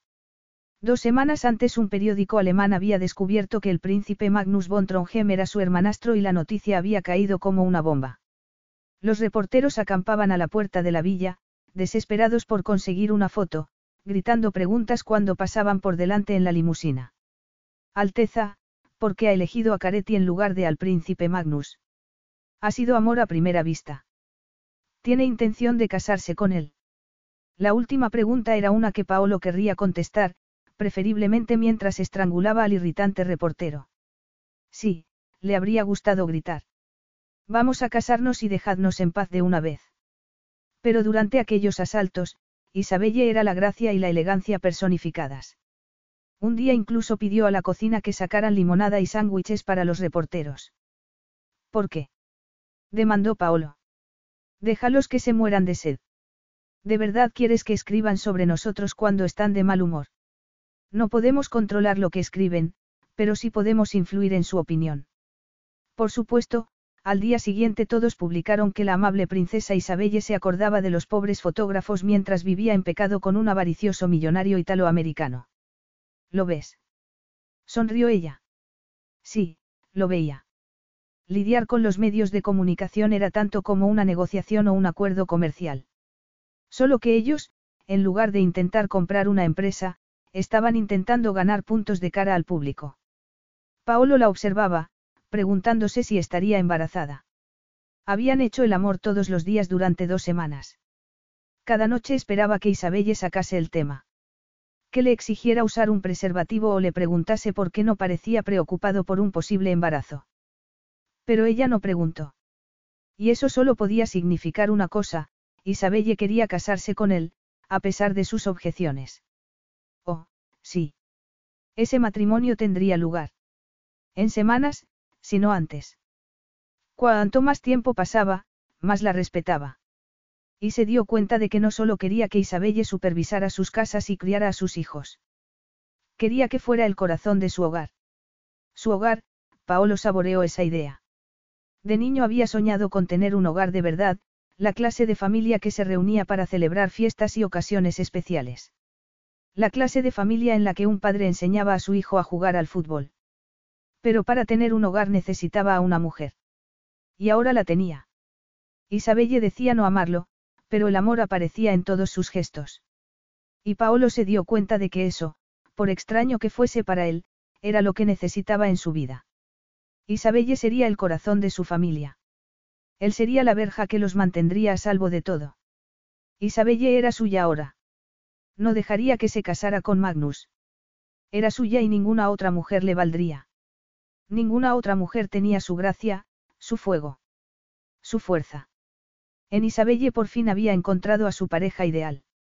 Una mujer que lo retaba fuera y dentro de la cama. Una mujer a la que podía respetar. Por fin, había encontrado una mujer en la que podía confiar. Capítulo 8. ¿Dónde has estado? El tono de Paolo era cariñoso, casi tierno, cuando apareció por detrás de ella en el vestíbulo, tomándola por la cintura. Llevas horas fuera. Isabelle se volvió. Estaba ocupada en el palacio, contestó. He desayunado con Alexander, luego he tenido una reunión con el embajador francés. Paolo arrugó el ceño. He llamado a palacio y me han dicho que te fuiste hace horas. Ah, sí, se me había olvidado, Isabelle intentó sonreír. Es que también he estado hablando con Monsieur Fournier, uno de nuestros consejeros. Milly, la niñera de Alexander, solo unos años mayor que Isabelle, era quien había entrado en la farmacia para comprar la prueba de embarazo. Era la única persona con la que podía contar para que no revelase el secreto. Tu madre te mantiene muy ocupada. Evitarla me mantiene muy ocupada, suspiró ella. Pero creo que tú también has estado ocupado entrenando para la carrera y planeando una ampliación de motores Caretti. Sí. Valentina me trae las ofertas. Llegará dentro de una hora. Ah, Valentina, murmuró Isabelle. Justo lo que necesitaba, enfrentarse con la guapa secretaria de Paolo cuando lo único que quería era enterrar la cabeza en el inodoro. Valentina es una chica encantadora. Tan estilosa, tan, lista. No te importa que trabaje un rato hasta que empiece la carrera. Ella negó con la cabeza. Yo tengo que pasar la tarde en el palacio de todas formas.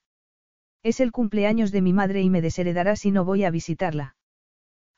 Ya, es hora de morder la bala, bromeó Paolo. ¿Crees que quiere hablar contigo de algo en particular? No lo sé, quizá. Isabelle intentaba no pensar en la conversación que tendría lugar, la charla que había conseguido evitar durante semanas. Pero, en aquel momento, hasta eso le parecía fácil comparado con un nuevo miedo. Te echaré de menos, murmuró Paolo. Estaba muy guapo con una camiseta negra y vaqueros oscuros, bronceado después de tomar el sol en la cubierta del yate. Y creo que voy a tardar por lo menos una hora en despedirme de ti. Ella tragó saliva. Normalmente, pasar una hora en la cama con él era una idea irresistible, pero ya no podía hacerlo porque todo su futuro dependía de un puntito rosa. No era posible, se dijo a sí misma por enésima vez. No podía ser. Una vez que se hubiera hecho la prueba, vería que su preocupación no tenía ningún sentido. No podía estar embarazada. Ella era la princesa de San Pedro, la segunda en la línea de sucesión al trono. No podía haberse quedado embarazada otra vez. Del mismo hombre. Sin amor. Sin estar casada. Ya no tenía 18 años y era seguida constantemente por la prensa. Si estuviera embarazada, esta vez sería imposible esconderlo. Y se convertiría en el hazmerreír de toda Europa. Ser la amante de Paolo había dañado su imagen. A su país. Y, seguramente, al futuro de Alexander. Alexander, pensó ruborizándose. No quería pensar cómo le afectaría al niño un escándalo como ese. No podía ser, se repitió. Paolo se había hecho una vasectomía. Pero le temblaban las manos mientras apretaba el bolso. No, ahora no estoy de humor, dijo, y no era mentira. Será mejor que me vaya. Te veré en el circuito. Nunca le había dicho que no y él no pareció tomárselo bien. Bueno, de todas formas tengo que hacer una prueba con el motor. Yo te llevaré al palacio. No hace falta, de verdad. Paolo la sujetó por la muñeca cuando iba a darse la vuelta. ¿Qué pasa, Isabelle? Nada, contestó ella. Solo que tengo un hijo secreto y es posible que pronto tenga otro. ¿En serio? Tenía que marcharse. Una vez que se hubiera hecho la prueba le hablaría de sus miedos y los dos se reirían de ello. Una vez que supiera que no estaba embarazada todo volvería a estar bien. Se había prometido a sí misma que su romance terminaría con el Grand Prix, pero ahora que había llegado no podía hacerlo. Quería esperar unos días más, unas semanas más. Nueve meses más. Si estaba embarazada, eso significaría que Paolo se había arriesgado deliberadamente, que le había mentido. No, él no haría eso, pensó. No arruinaría su vida y la vida de un niño. Isabelle había creído lo peor de él una vez, pero no iba a hacerlo de nuevo. Bella. Ella se apartó. No podía mirarlo a la cara hasta que supiera la verdad. Tengo que irme. Muy bien. Les diré a Ibs y Serge que te vas. Pero Isabelle no esperó a los guardaespaldas. Necesitaba estar sola, de modo que subió a su mini cooper descapotable y se puso las gafas de sol. Cuando pasaba por delante de los paparazzis, se alegró de que su rostro estuviera escondido bajo las gafas. No quería que nadie viera el miedo en sus ojos. No estoy embarazada, se repetía a sí misma. No puedo estarlo. Pero tenía un retraso. Condujo por la carretera de la costa a toda velocidad, intentando despistar a un fotógrafo que la seguía en una vespa. Pero, una vez en palacio abrió el bolso y miró con miedo la cajita que había dentro. Iba a entrar en su apartamento privado cuando el chancelier Florent, el consejero de su madre, la detuvo. Gracias por venir, Alteza, le dijo, en el tono que usaba para aterrorizarla cuando era pequeña. Su Majestad está ansiosa por discutir su compromiso con el príncipe Magnus. Isabelle se pasó una mano por la frente. Sí, lo sé. Iré, en un momento. Es el cumpleaños de Su Majestad. Quizá lo habíais olvidado. No, no se me había olvidado. Es que tengo una cosa que hacer antes de reunirme con mi madre. Entonces os seguiré, Alteza, la interrumpió el consejero, sin disimular su desaprobación. Y esperaré hasta que pueda escoltarla ante Su Majestad. Hacerse la prueba de embarazo con Florente esperando en la puerta. Isabelle sabía cuándo le habían ganado por la mano. Muy bien, colocándose el bolso al hombro, dejó escapar un suspiro. Iré a verla ahora mismo. La seria expresión de su madre cuando entró en el salón de recepciones pronto hizo que deseara volver con Florent. No puedo creer que una hija mía haga el ridículo de esta manera, empezó a decir, paseando de un lado a otro de la habitación. Paolo Caretti te engañó una vez y estuvo a punto de destrozarte la vida. No ha sido eso suficiente. No va a hacerme daño, mamá. Pero, Mientras defendía a Paolo, Isabelle no sabía si podía creer sus propias palabras. Estaría embarazada. Después de toda su charla sobre la sinceridad, le habría mentido sobre la vasectomía. Que hayas dejado que ese hombre vuelva a nuestras vidas. Él salvó la de Alexander, mamá. Eso no significa nada para ti. Claro que significa algo, replicó su madre. Le estoy muy agradecida, pero habría sido más apropiado recompensarlo con una carta o un regalo, no con tu virtud. Isabelle levantó los ojos al cielo. Ya sabes que Paolo se llevó eso hace tiempo. La reina apretó los puños. Y mientras tú alardeas de una aventura que debería avergonzarte, Nuestro país está atravesando serios problemas económicos. Tienes que casarte con Magnus, Isabelle. Pero estoy enamorada de Paolo. Su madre dejó escapar un largo y doloroso suspiro. Es un don Juan, hija. No tiene corazón, no le importa a nadie. Me ha pedido que me case con él. Clotilde la miró, estupefacta. ¿Y cuál ha sido tu respuesta? No. Gracias a Dios, la reina sacudió la cabeza. No puedes casarte con Paolo Caretti. No tiene maneras, no tiene valores. No es nadie, un nuevo rico que pilota motos y amasa dinero solo por conseguir poder. Es el hijo de un matón. Paolo no es como su padre. Es diferente, puedo confiar en él.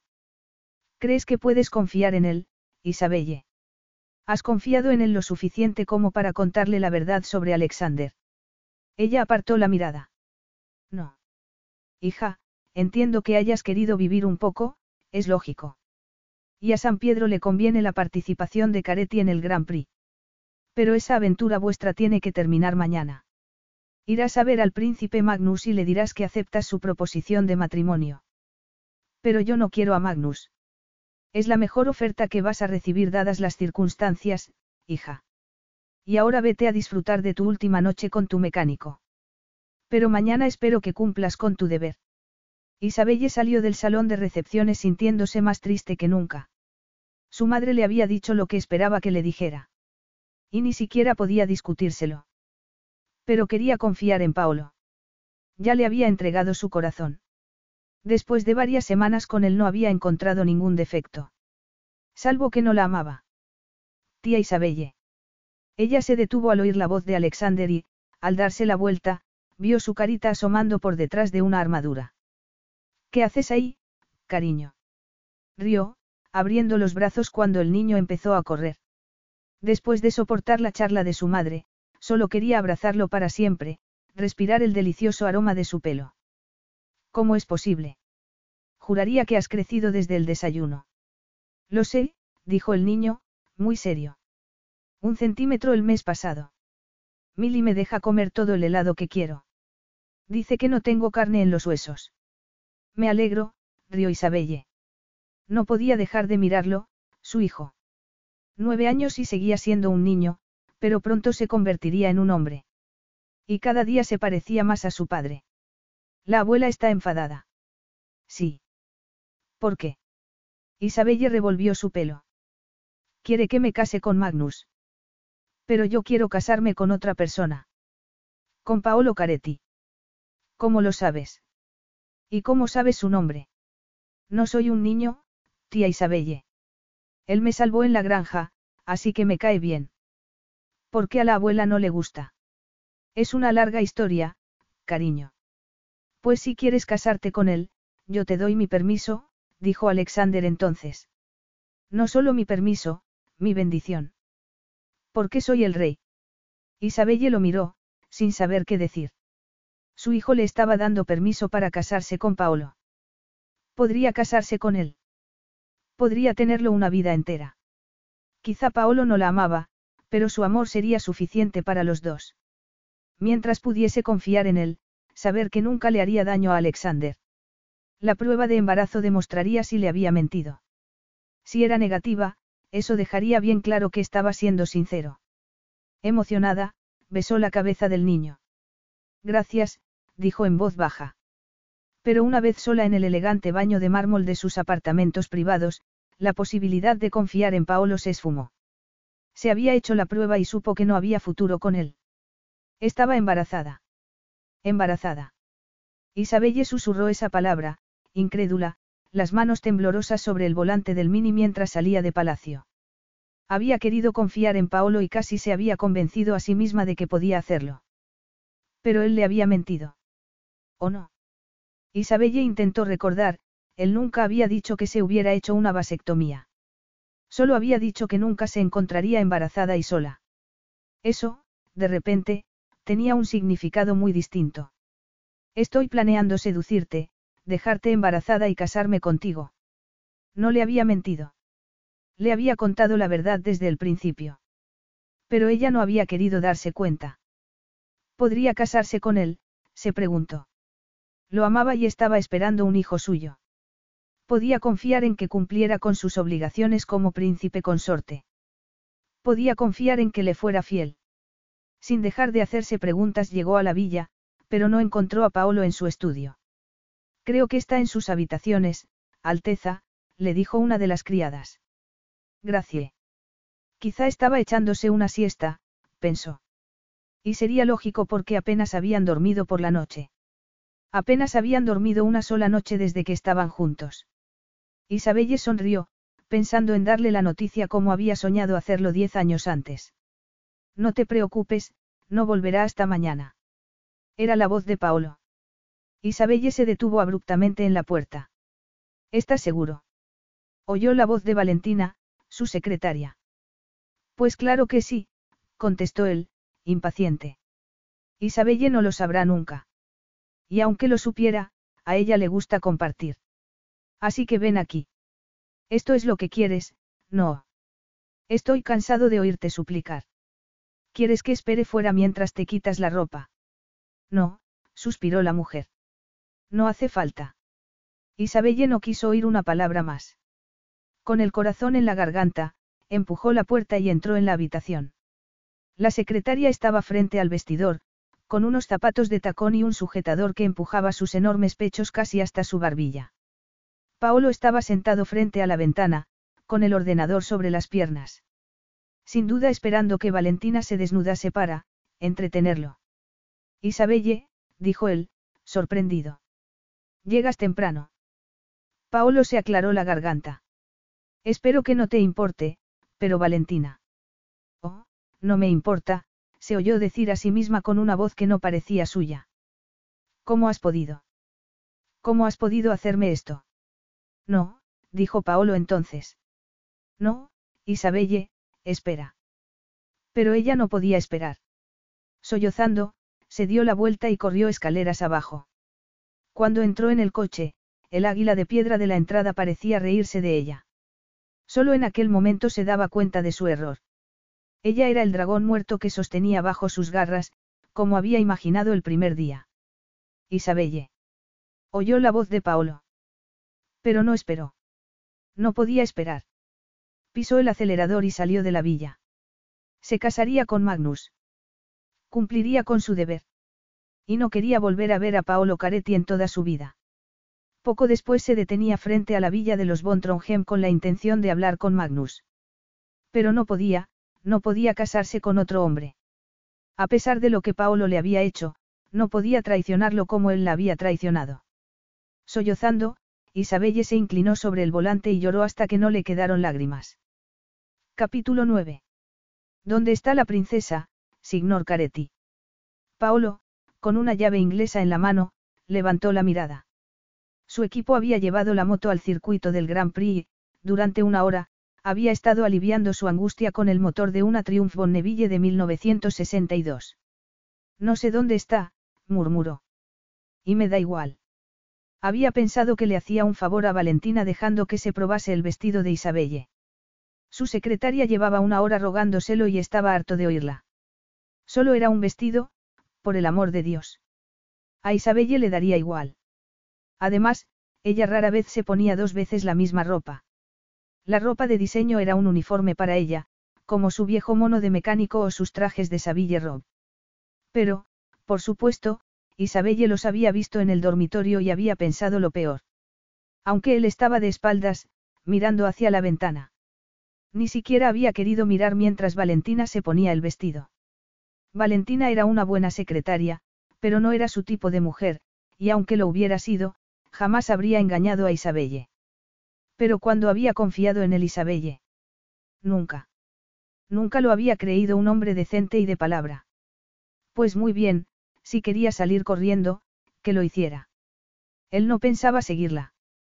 Solo pregunto si sabe dónde está la princesa porque acaban de decirme que René Durand ha escapado de la cárcel, dijo Bertolli entonces. Paolo se levantó de un salto. ¿Qué? La policía quería interrogarlo sobre un robo de arte y se escapó mientras lo trasladaban a la comisaría. Seguramente no tiene importancia, ahora estará en Malta o en algún otro sitio del Mediterráneo. No se preocupe, signor Caretti. Deberíamos irnos al circuito. Paolo intentó respirar. En Palacio saben lo de Durand. Son ellos los que me han llamado. Todo el mundo está a salvo. Sí, contestó Bertolli. Pero el coche de la princesa no está en el garaje. Ibs y Serge están intentando localizarla. Cielos. exclamó Paolo, tirando la llave inglesa al suelo antes de subir a la moto. Ofrécele a la policía nuestra ayuda para capturar a Durand. Si no la aceptan, envía a nuestros hombres de todas formas. Quiero saber dónde está. Quiero que lo encuentren cuanto antes. Sí, señor Caretti. Mientras se dirigía hacia la verja a toda velocidad, Paolo apretó los dientes. Cielos. ¿Por qué tenía que ser tan obstinada? ¿Por qué no podía confiar en él? Pero bajo esa rabia su corazón latía a toda velocidad con otra pregunta. ¿Por qué no había salido tras ella? Isabelle. Solo pensar que Durant pudiese haberla retenido lo ponía enfermo. Cuando pasaba por delante de los paparazzis, estos se apartaron como las hojas del camino, asustados. Una vez en la carretera de la costa, volvió a apretar el acelerador una vez más. Pero unos minutos después, el mini pasó en dirección contraria y Paolo dio la vuelta a tal velocidad que dejó marcas en el asfalto. Llegó a su lado cuando estaba ya en Sancerini y bajó de la moto, dejándola tirada en el suelo. Isabelle. Ella estaba pálida, temblorosa. Antes de que pudiese decir una palabra, Paolo la tomó entre sus brazos. No me acosté con Valentina, murmuró, acariciando su pelo. No la toqué siquiera. Quiero creerte, dijo ella. Quiero creerte, de verdad. Pues créeme. Tú eres la única mujer para mí. Isabelle intentó sonreír, pero esa sonrisa no lo engañó ni por un segundo. Estoy bien, de verdad. ¿Por qué has llorado? ¿Por qué? Es que tengo una alergia. Isabelle, dime qué te pasa. Ella se apartó tan violentamente que estuvo a punto de caer al suelo, pero Paolo la sujetó. No pesaba nada. Durante los últimos días apenas había probado bocado. No tenía apetito, decía. Debería haber insistido para que comiese más, ahora se daba cuenta de que todo lo que concerniese a Isabelle, incluso su salud, debería ser su responsabilidad. ¿Qué es? Dímelo. Cubriéndose la cara con las manos, Isabelle cayó sobre su pecho, llorando. Y Paolo la abrazó, acunándola como si fuera una niña. Entonces se dio cuenta de cuánto le importaba aquella mujer. Tanto como para protegerla de todo y de todos. Aunque no confiase en él, aunque no confiase nunca en su palabra. Ella era la única persona que nunca le mentiría. La mujer a la que podría amar. Alguien te ha hecho daño. Ha sido Durand. Durand. ¿Por qué dices eso? No, por nada, contestó Paolo. Ya habría tiempo para explicárselo más tarde. ¿Dónde has ido? A ver a Magnus. A Magnus. ¿Por qué? Para aceptar su proposición de matrimonio, contestó Isabelle. Paolo miró las herramientas tiradas en el suelo, donde él las había dejado. Todo estaba igual que unos minutos antes. ¿Cómo era posible que el resto de su mundo se hubiera venido abajo? Muy bien. Márchate si quieres. No he podido hacerlo, dijo Isabelle entonces. Ni siquiera pude atravesar la verja. No quiero casarme con Magnus. Te quiero a ti, Paolo. Su corazón, que se había quedado helado dentro de su pecho, abruptamente empezó a latir otra vez. De nuevo podía sentir sus brazos, sus piernas, la sangre corriendo por sus venas. Isabelle no quería dejarlo. Confiaba en él. Entonces, ¿me crees? ¿Crees lo que te he contado sobre Valentina? Ella estiró los hombros como si hubiera tomado una decisión firme y lo miró a los ojos. Al fin iba a decir que confiaba en él, que sabía que nunca iba a mentirle. El futuro se abría para ellos dos. No era demasiado tarde. Quizá no eran los chicos inocentes que habían sido diez años antes en Nueva York, pero daba igual. Porque ahora los dos sabían lo raro que era, lo precioso que era eso que había entre ellos. Mereces saberlo, empezó a decir Isabelle, bajando la cabeza. Cuando volvió a mirarlo, sus ojos de color caramelo estaban llenos de emoción. Pase lo que pase, mereces saberlo. ¿Qué tengo que saber? No puedo mantenerlo en secreto por más tiempo. No tengo derecho a hacerlo. ¿Qué? Alexander no es mi sobrino, Paolo, es mi hijo, Isabelle tomó sus manos para ponerlas sobre su pecho. Alexander es hijo tuyo. Mi hijo. Isabelle vio cómo la sangre desaparecía de su rostro. Sí, es cierto. Tuvimos un hijo y... Paolo apartó la mano y dio un paso atrás, como si el suelo de cemento se estuviera hundiendo bajo sus pies. Tenía que decírtelo, murmuró Isabelle.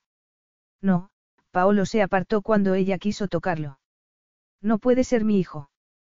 Tiene nueve años. Tú no podrías, no podrías haberme mentido durante todo ese tiempo. Por favor, escúchame. Él se volvió, sus ojos ardiendo de rabia. Tu hermano necesitaba un heredero para el trono, así que le diste a tu hijo. No, no es así como ocurrió. Le diste a mi hijo. Gritó él. Me lo robaste. Te libraste de él como si no significara nada para ti. ¿Qué clase de madre eres? ¿Crees que me gustó hacerlo? replicó Isabelle. Darles a mi hijo me rompió el corazón. Que Alexander me llame tía Isabelle en lugar de mamá ha sido una agonía para mí durante todos estos años. ¿Cómo pudiste? repitió Paolo, sacudiendo la cabeza. No sabía que estuviera embarazada cuando rompí contigo. Pero éramos muy jóvenes y lo teníamos todo en contra. Me daba miedo casarme contigo. La diferencia de clases, sabía que se reirían de ti en San Pedro. Tú no sabes lo que significa pertenecer a una casa real. Tendrías que haberte olvidado de tu libertad. Y a cambio entregaste a nuestro hijo. Cuando supe que estaba embarazada, empezó a decir Isabelle con voz temblorosa, intenté volver contigo. Convencí a mi madre para que te diese una oportunidad. Fue entonces cuando volvimos al apartamento y te vi con esa mujer. Esa es tu excusa para haberme mentido durante diez años. Le espetó él, incrédulo. Porque busqué consuelo en un revolcón sin importancia. Pensé que no podía confiar en ti. Porque era demasiado peligroso, ya. El hijo de un delincuente.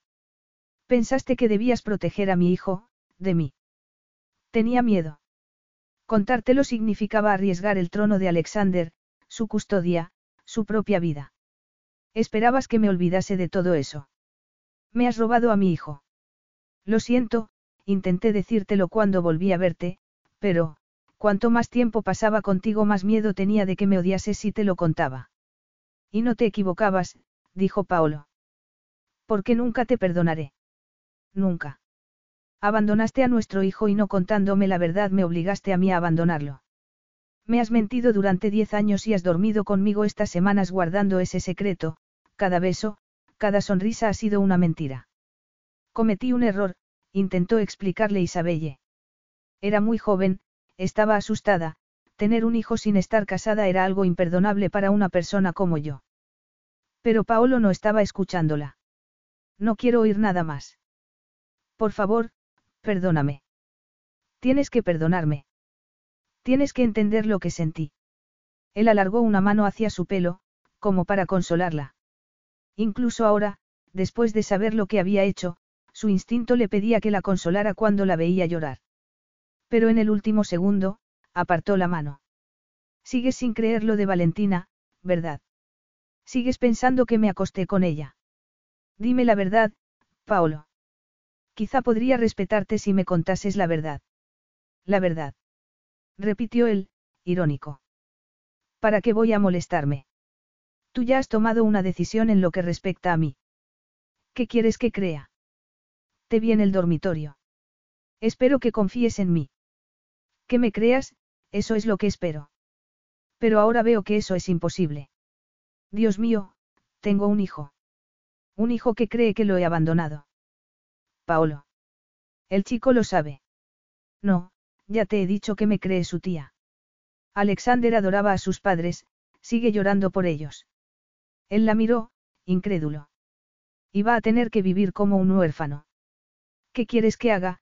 Que le cuente que tuve que entregárselo a mi hermano y que los padres que lo quisieron toda su vida no son sus padres. ¿Crees que eso es mejor? La verdad siempre es mejor. Tú nunca me has contado una mentira. Nunca, Isabelle, contestó él, mirándola a los ojos. Ella tragó saliva. No te has hecho una vasectomía, ¿verdad? Paolo la miró, sin entender. ¿Qué clase de pregunta es esa? No has usado preservativo, murmuró Isabelle. Pensé que hablabas de broma cuando dijiste que querías dejarme embarazada, pero... No, te dije la verdad desde el principio. Quería casarme contigo, quería dejarte embarazada y, pero afortunadamente he fracasado, no. Menos mal. Seguramente tú le entregarías ese niño al primero que pasase. ¿Cómo puedes decir una cosa así? Le dolía tanto el corazón que no podía respirar. Eres preciosa, Isabelle. Pero eso también es una mentira. No eres preciosa. Eres un monstruo. Saber que tengo un hijo contigo me pone enfermo. Paolo. Basta, la interrumpió él. Tengo que irme. La prueba está a punto de empezar. No. Olvídate de la carrera, Paolo. Quédate, tenemos que hablar. No pienso rendirme. Ni por ti ni por nadie. Esto es lo que hago. Es quien soy. No tengo una esposa que entorpezca mi camino, por eso soy el más rápido del mundo. Estoy solo y gano solo. No puedes marcharte así. No. ¿Por qué no? Porque te quiero, Paolo. Él apretó los labios. En ese caso, hay algo que puedes hacer por mí, Isabelle. Puedes hacer la maleta e irte de mi casa, y espera una llamada de mi abogado para solicitar la custodia de Alexander. Después, apretando el acelerador, desapareció a toda velocidad. Capítulo 10. Se lo había jugado todo, y había perdido. No, Isabelle se llevó una mano al abdomen. No se lo había jugado todo. No le había contado que estaba embarazada. Eres un monstruo. Saber que tengo un hijo contigo me pone enfermo. Isabelle se cubrió la cara con las manos y un sollozo escapó de su garganta. No quería tener otro hijo con ella. Muy bien. Nunca sabría que el niño era suyo. Se marcharía, desaparecería de San Pedro y él no sabría nunca. Pero no podía hacer eso. Alexander. Dios santo. Para hacerle daño a ella, Paolo iba a solicitar la custodia del niño. Destruiría la vida de su hijo. Alteza. Isabelle se volvió al oír una voz de mujer. Valentina Novak estaba tras ella. ¿Qué quiere? Solo quería decirle, que lo siento. Lo siente. Únicamente quería probarme su vestido. Ha sido una bobada, lo sé. No debería, pero, Valentina se mordió los labios, nerviosa. Es que usted tiene una vida tan perfecta. Solo quería probármelo para ver. Una vida perfecta repitió Isabelle, irónica. ¿Qué parte de mi vida envidias? Los paparazzis que me persiguen por todas partes, los consejeros que me dicen lo que tengo que hacer o ese palacio en el que hace frío hasta en verano y no se puede tocar nada por miedo a romperlo. Me refería a Paolo. Yo daría lo que fuera por tener a un hombre que me quisiera como él la quiere a usted. Isabelle apartó la mirada. Paolo no me quiere. ¿Cómo que no? Está loco por usted, cualquiera puede verlo. No me quiere y no me ha querido nunca. Él mismo me lo ha dicho. A lo mejor lo ha dicho con palabras, pero, ¿qué le dice con sus actos? Un torrente de imágenes apareció en la cabeza de Isabelle. La risa de Paolo, sus besos, cómo la abrazaba por las noches. Cómo insistía en que hiciera realidad sus deseos, desde aprender a cocinar a montar en moto. Cómo la enseñaba a enfrentarse con sus miedos, cómo la protegía. Siempre te protegeré, Isabelle. Yo siempre digo la verdad, aunque duela. De repente, se le doblaron las rodillas. Durante todo ese tiempo había temido que la traicionase, pero no la había traicionado, no le había mentido. La amaba y era ella quien lo había traicionado. No solo una vez, sino varias. Cada vez que callaba sobre Alexander. Cada vez que creía lo peor de él. Paolo la amaba. Isabelle levantó la cabeza entonces. El recuerdo de las reinas guerreras de su estirpe dándole fuerzas. Había sido una cobarde. Pero eso se había terminado. Esta vez lucharía. Esta vez le demostraría que estaban hechos el uno para el otro. Gracias, Valentina, dijo, casi sin voz. Gracias por todo. Sacando el móvil del bolso, marcó el número de Magnus y, cuando saltó el buzón de voz, le dejó un mensaje. Lo siento, Magnus, pero debo declinar tu oferta después de todo. Me he dado cuenta de que estoy locamente enamorada de tu hermanastro. Estaré en el circuito, animándolo. Luego marcó el número de Paolo, pero tampoco contestó. Daba igual. Iría al circuito y le contaría que se había hecho una prueba de embarazo. No habría más secretos entre ellos, nunca. Haría que Paolo la perdonase. Y si no la perdonaba, seguiría intentándolo. Para siempre, si era necesario. Y él la perdonaría, tenía que hacerlo. Él era su amor, su familia. El padre de sus hijos. Era su hogar. Isabelle subió al mini, pero no fue capaz de arrancarlo. Oh, no. Se le había olvidado poner gasolina. Miró a su alrededor, nerviosa, y vio la moto de Paolo. Y no lo pensó un momento. No pensará ir en moto hasta el circuito exclamó Valentina. Es la única manera de llegar a tiempo, contestó Isabelle. Pero si solo ha tomado unas cuantas clases, y va a tener que conducir por el borde de un acantilado. No le da miedo. Ella negó con la cabeza. Solo tengo miedo de perder a Paolo. Cuando atravesaba la verja se sorprendió al ver que no había paparazzis esperando. Sin duda debían de estar en el circuito, fotografiando a todos los famosos que habían acudido al Grand Prix. Bendiciendo su inusual anonimato, condujo a toda velocidad, girando en una curva para tomar un atajo, un lugar secreto para llegar a palacio que solo conocía la familia real y sus guardaespaldas. Isabelle sonrió. Iba a llegar a tiempo. Quizá incluso podría besar a Paolo antes de que empezase la carrera. Pero en cuanto llegó al camino una fila de afilados clavos pinchó la rueda delantera. La rueda explotó, haciendo que la moto se inclinase bruscamente a la izquierda. Isabelle levantó las manos para protegerse la cara mientras la máquina, fuera de control, se lanzaba enloquecida hacia un árbol. Sintió que volaba, que caía. Y, enseguida, un terrible dolor en la parte derecha del cuerpo. Cuando despertó un minuto después estaba tumbada en la hierba. La cabeza de un hombre apareció entonces sobre ella, bloqueando el sol. Tenía un aspecto sucio como si llevara varios días escondido en el bosque y su rostro estaba en sombra.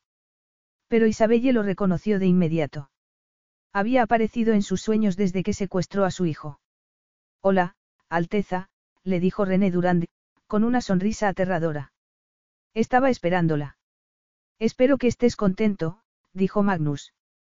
Paolo paseaba de un lado a otro bajo la carpa de los pilotos. Había comprobado el motor de su máquina por enésima vez, pero intuía que algo no iba bien, no sabía qué. Estoy encantado, contestó. Otra oportunidad para ganarte. Su hermanastro se cruzó de brazos. Me refería a Isabelle. Paolo seguía furioso por la noticia de que tenía un hijo. Un niño de nueve años al que había abandonado gracias a Isabelle. No quiero hablar de eso, murmuró. Ah, por cierto, si vuelves a acusarme de hacer trampas en el circuito, te parto la cara. Magnus suspiró. Eres despiadado en el mundo de los negocios y también en el circuito. No puedes esperar que no me pregunte. Ganó honestamente. Magnus apretó los labios. Su mono de piloto de un blanco angelical en contraste con el de Paolo, negro y rojo, como un diablo. Estoy empezando a creerlo. Genial. Y ahora, ¿te importaría marcharte de aquí y dejar que me concentre para la carrera? ¿Dónde está Isabelle? Preguntó Magnus, mirando de un lado a otro, como si esperase que la tuviera escondida. Solo quiero decirle que no estoy enfadado con ella. Haciendo la maleta, supongo, contestó Paolo. Durante esas semanas el vestidor se había llenado con su ropa, bonitos vestidos, elegantes blusas, delicada ropa interior. Cuando volviese a Sancerini, todo eso habría desaparecido. Volvería a un vestidor vacío y a una casa vacía.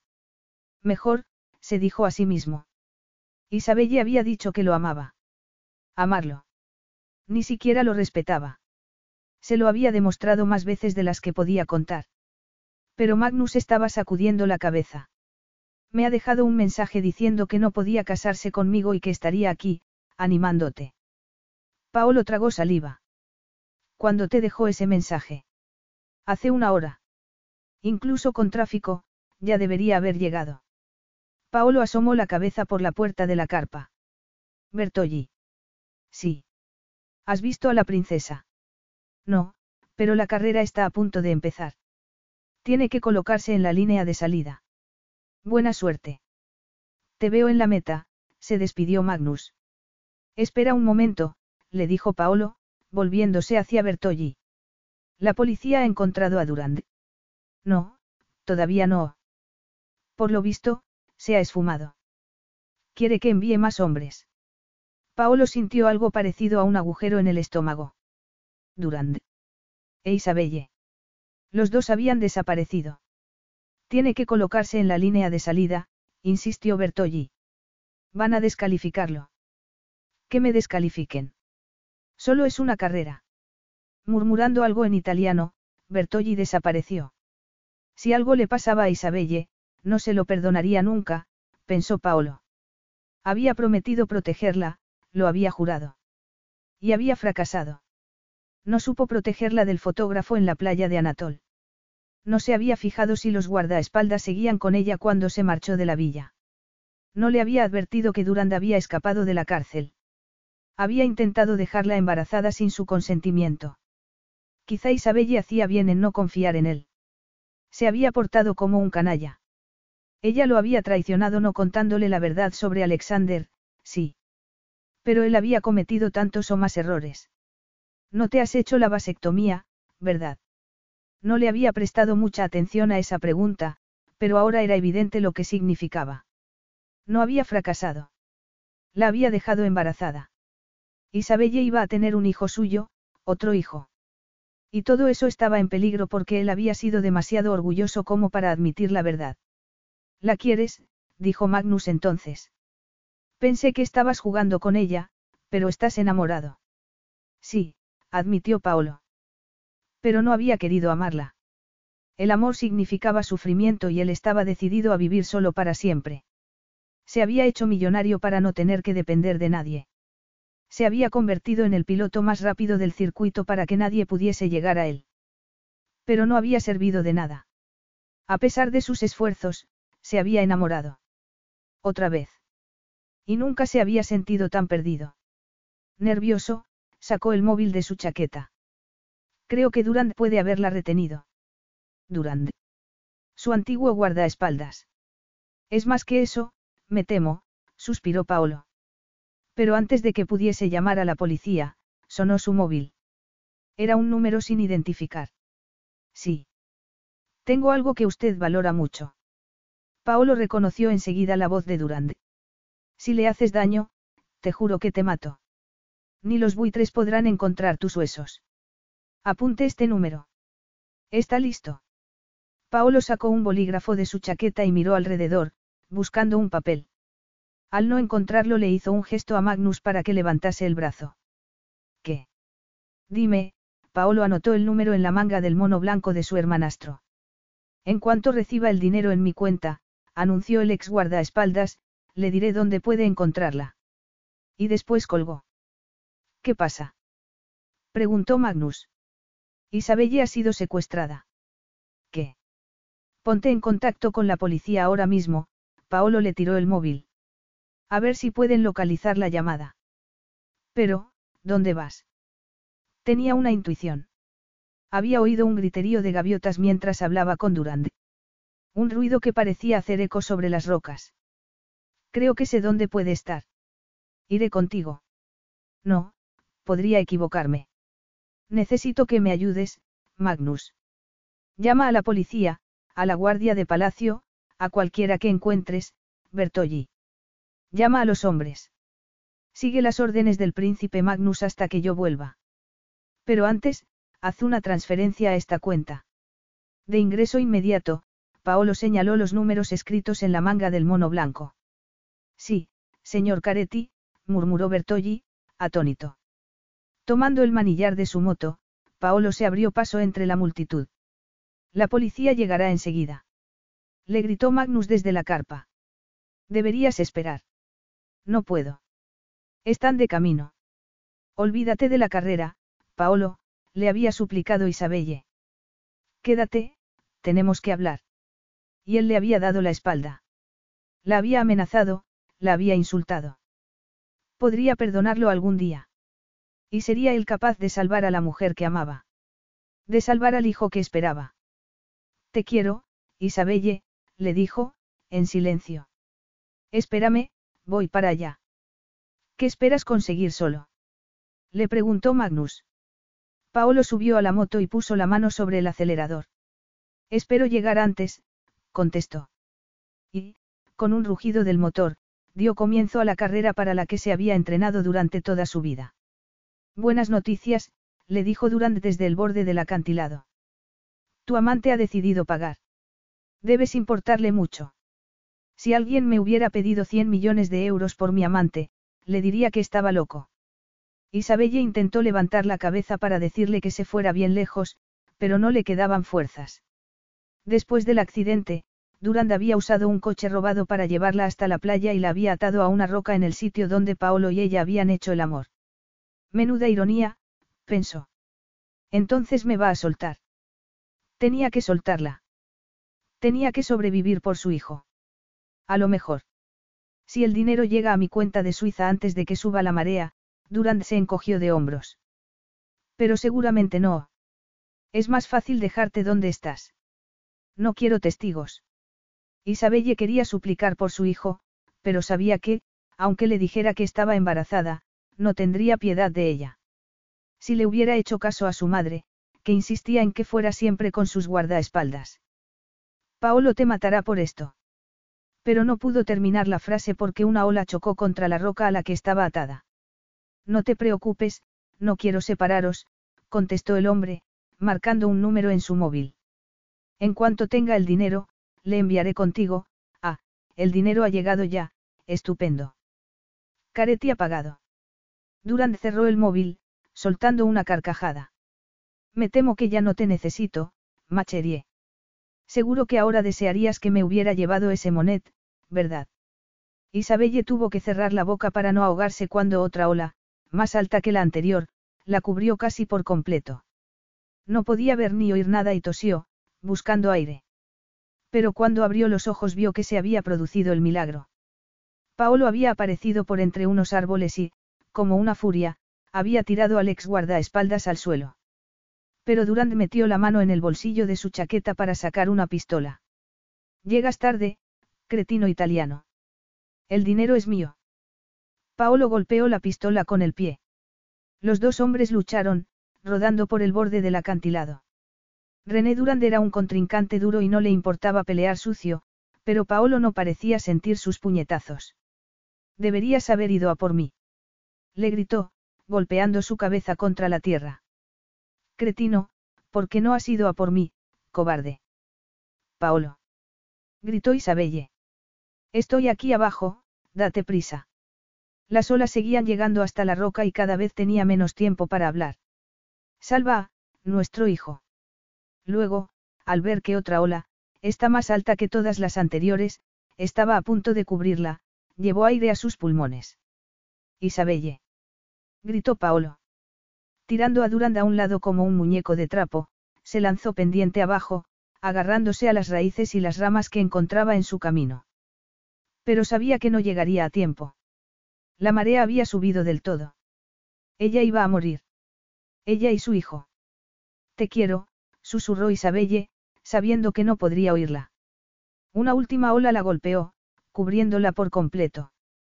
Contuvo el aliento todo lo que pudo y sintió que Paolo intentaba soltar las cuerdas que la sujetaban a la roca. Quería decirle que lo amaba, que lamentaba haber perdido tantos años, que lamentaba haber elegido la obligación por encima del amor. Pero era demasiado tarde. Demasiado tarde para todo. Su cuerpo tomó el control y abrió la boca para respirar, el agua entrando en su garganta. Sus pulmones se colapsaron y, de repente, todo se volvió negro. Paolo la sintió morir mientras, frenético, conseguía soltar las cuerdas. La llevó en brazos hasta la playa, pero cuando la tumbó sobre la arena supo que era demasiado tarde. Estaba lívida, los labios amoratados. La había perdido. No, pensó, cayendo de rodillas. La tumbó de espaldas para hacerle la respiración artificial, pero no respondía. hizo compresiones en su pecho, contando en voz alta, una, dos, tres. Isabelle no volvía en sí. Había muerto. No. Gritó, cayendo sobre su pecho con un sollozo desesperado. No, por favor. No me dejes, Isabelle. Entonces sintió un tenue latido bajo sus dedos. De repente, ella tosió y cayó sobre la arena vomitando agua. Isabelle. Isabelle, has vuelto. Paolo. Has vuelto. Isabelle se agarró a sus hombros, desesperada. Estoy embarazada y no importa el tiempo que tardes en perdonarme. No tengo nada que perdonarte, cariño, Paolo la abrazó con todas sus fuerzas. Eres tú quien debe perdonarme a mí. Te quiero, te quiero con toda mi alma. Cuando miró su rostro, tan lleno de vida a pesar de haber visto la muerte de cerca, pensó que nunca, en toda su existencia, podría sentirse más feliz. Qué escena tan enternecedora. El comentario de Durand hizo que los dos levantasen la cabeza. Estaba en el acantilado, encima de ellos, apuntándolos con la pistola. ¿Cómo la quieres tanto? Te dejaré decidir, Careti. ¿Cuál de los dos debe morir primero? Tú o la princesa. Paolo apretó los dientes, furioso. Déjala ir, Durand. Para que los carabineros puedan perseguirme durante el resto de mi vida. No, no lo creo. ¿Cuál de los dos va primero? Preguntó Durand. Tienes 30 segundos para decidir. Paolo apretó los puños. Sabía que podría arriesgarse a subir por la pendiente y enfrentarse con Durand, pero eso dejaría a Isabelle vulnerable y desprotegida en la arena. Solo le quedaba una oportunidad. Cuando me dispare, le dijo a Isabelle en voz baja, intenta llegar al agua. Y aguanta buceando todo el tiempo que te sea posible. No, no. Salva a nuestro hijo, la interrumpió Paolo. Y háblale de mí. No. Han pasado los 30 segundos, Careti. Dispárame a mí. No. Gritó Isabelle. Pero, mientras Durand apuntaba a su cabeza con la pistola, Paolo vio una sombra moviéndose tras el guardaespaldas y, un segundo después, alguien se le echó encima. Durand perdió pie, resbalando sobre la roca. Intentó agarrarse a algo, pero no había nada que pudiera sujetarlo y cayó al acantilado, golpeándose la cabeza contra una roca. Su grito terminó antes de que se lo tragase el mar. Paolo reconoció a los dos guardaespaldas de Isabelle. Tras ellos había una elegante mujer de pelo blanco. Nadie va a hacerle daño a mi hija, dijo, apretando los labios. Nadie. Dos meses después, Isabelle paseaba por las habitaciones privadas de Alexander. Deja de pasear, por favor, le rogó su marido. Estás dejando marcas en el mármol. No puedo evitarlo. Somos recién casados, estoy embarazada, debería ser más comprensivo. Cada uno lidia con el estrés a su manera, contestó él, pasando una página del Wall Street Journal. Ahora mismo yo intento calmarme leyendo las páginas de economía. Isabelle estuvo a punto de creerlo, hasta que vio cómo golpeaba el suelo con el pie una y otra vez. Estaba tan nervioso como ella. Cuando por fin Alexander entró en la habitación, los dos se levantaron a la vez y lo miraron como dos niños recalcitrantes enfrentados a su profesor de matemáticas. Alexander, tenemos que hablar contigo, dijo Isabelle. Sí, es cierto, asintió Paolo, tragando saliva. ¿Qué ocurre? preguntó el niño. Seguro que lo sé, la abuela te ha convencido para que organices una gran boda. De verdad, tía Isabelle, no me puedo creer que fuera una ceremonia tan sencilla. Yo habría hecho una grande, con una tarta enorme. No, cariño, no es eso. Alexander, no sé cómo decirte esto, pero, Isabelle miró a su marido, nerviosa. Paolo y yo hemos decidido que debemos contarte la verdad. La verdad. Verás, de nuevo, Isabelle miró a Paolo en busca de ayuda. La verdad, Alexander, es que eres hijo nuestro. El niño miró de uno a otro, atónito. Sé que esto debe de ser una enorme sorpresa para ti, siguió Paolo. Yo mismo lo descubrí hace solo unos meses y... Sé que es difícil de entender, cariño, pero debes saber que Karin y Maxim te quisieron como si fueras su propio hijo. Lo sé, dijo Alexander entonces. Pero pensé que no debíamos hablar de ello. Lo sabes. Repitió Isabelle. Mamá y papá me contaron la verdad unos meses antes de morir. Pero me advirtieron que no dijera nada porque, aunque ellos me querían mucho, a ti se te había roto el corazón cuando tuviste que dejarme, Alexander miró a Paolo. Y cuando tú me salvaste en esa granja pensé que a lo mejor eras mi padre. Como nos parecemos tanto, si queréis, ahora podemos hablar de eso, pero, ¿puedo tomar un helado? Preguntó Alexander. Isabelle miró a su marido y, sin poder evitarlo, los dos empezaron a reír. Y se dio cuenta entonces de que todo iba a salir bien. Mejor que bien. Paolo la tomó por la cintura con un suspiro de alivio. Somos una familia, le dijo. Y eso significa para siempre. Para siempre, asintió ella, suspirando.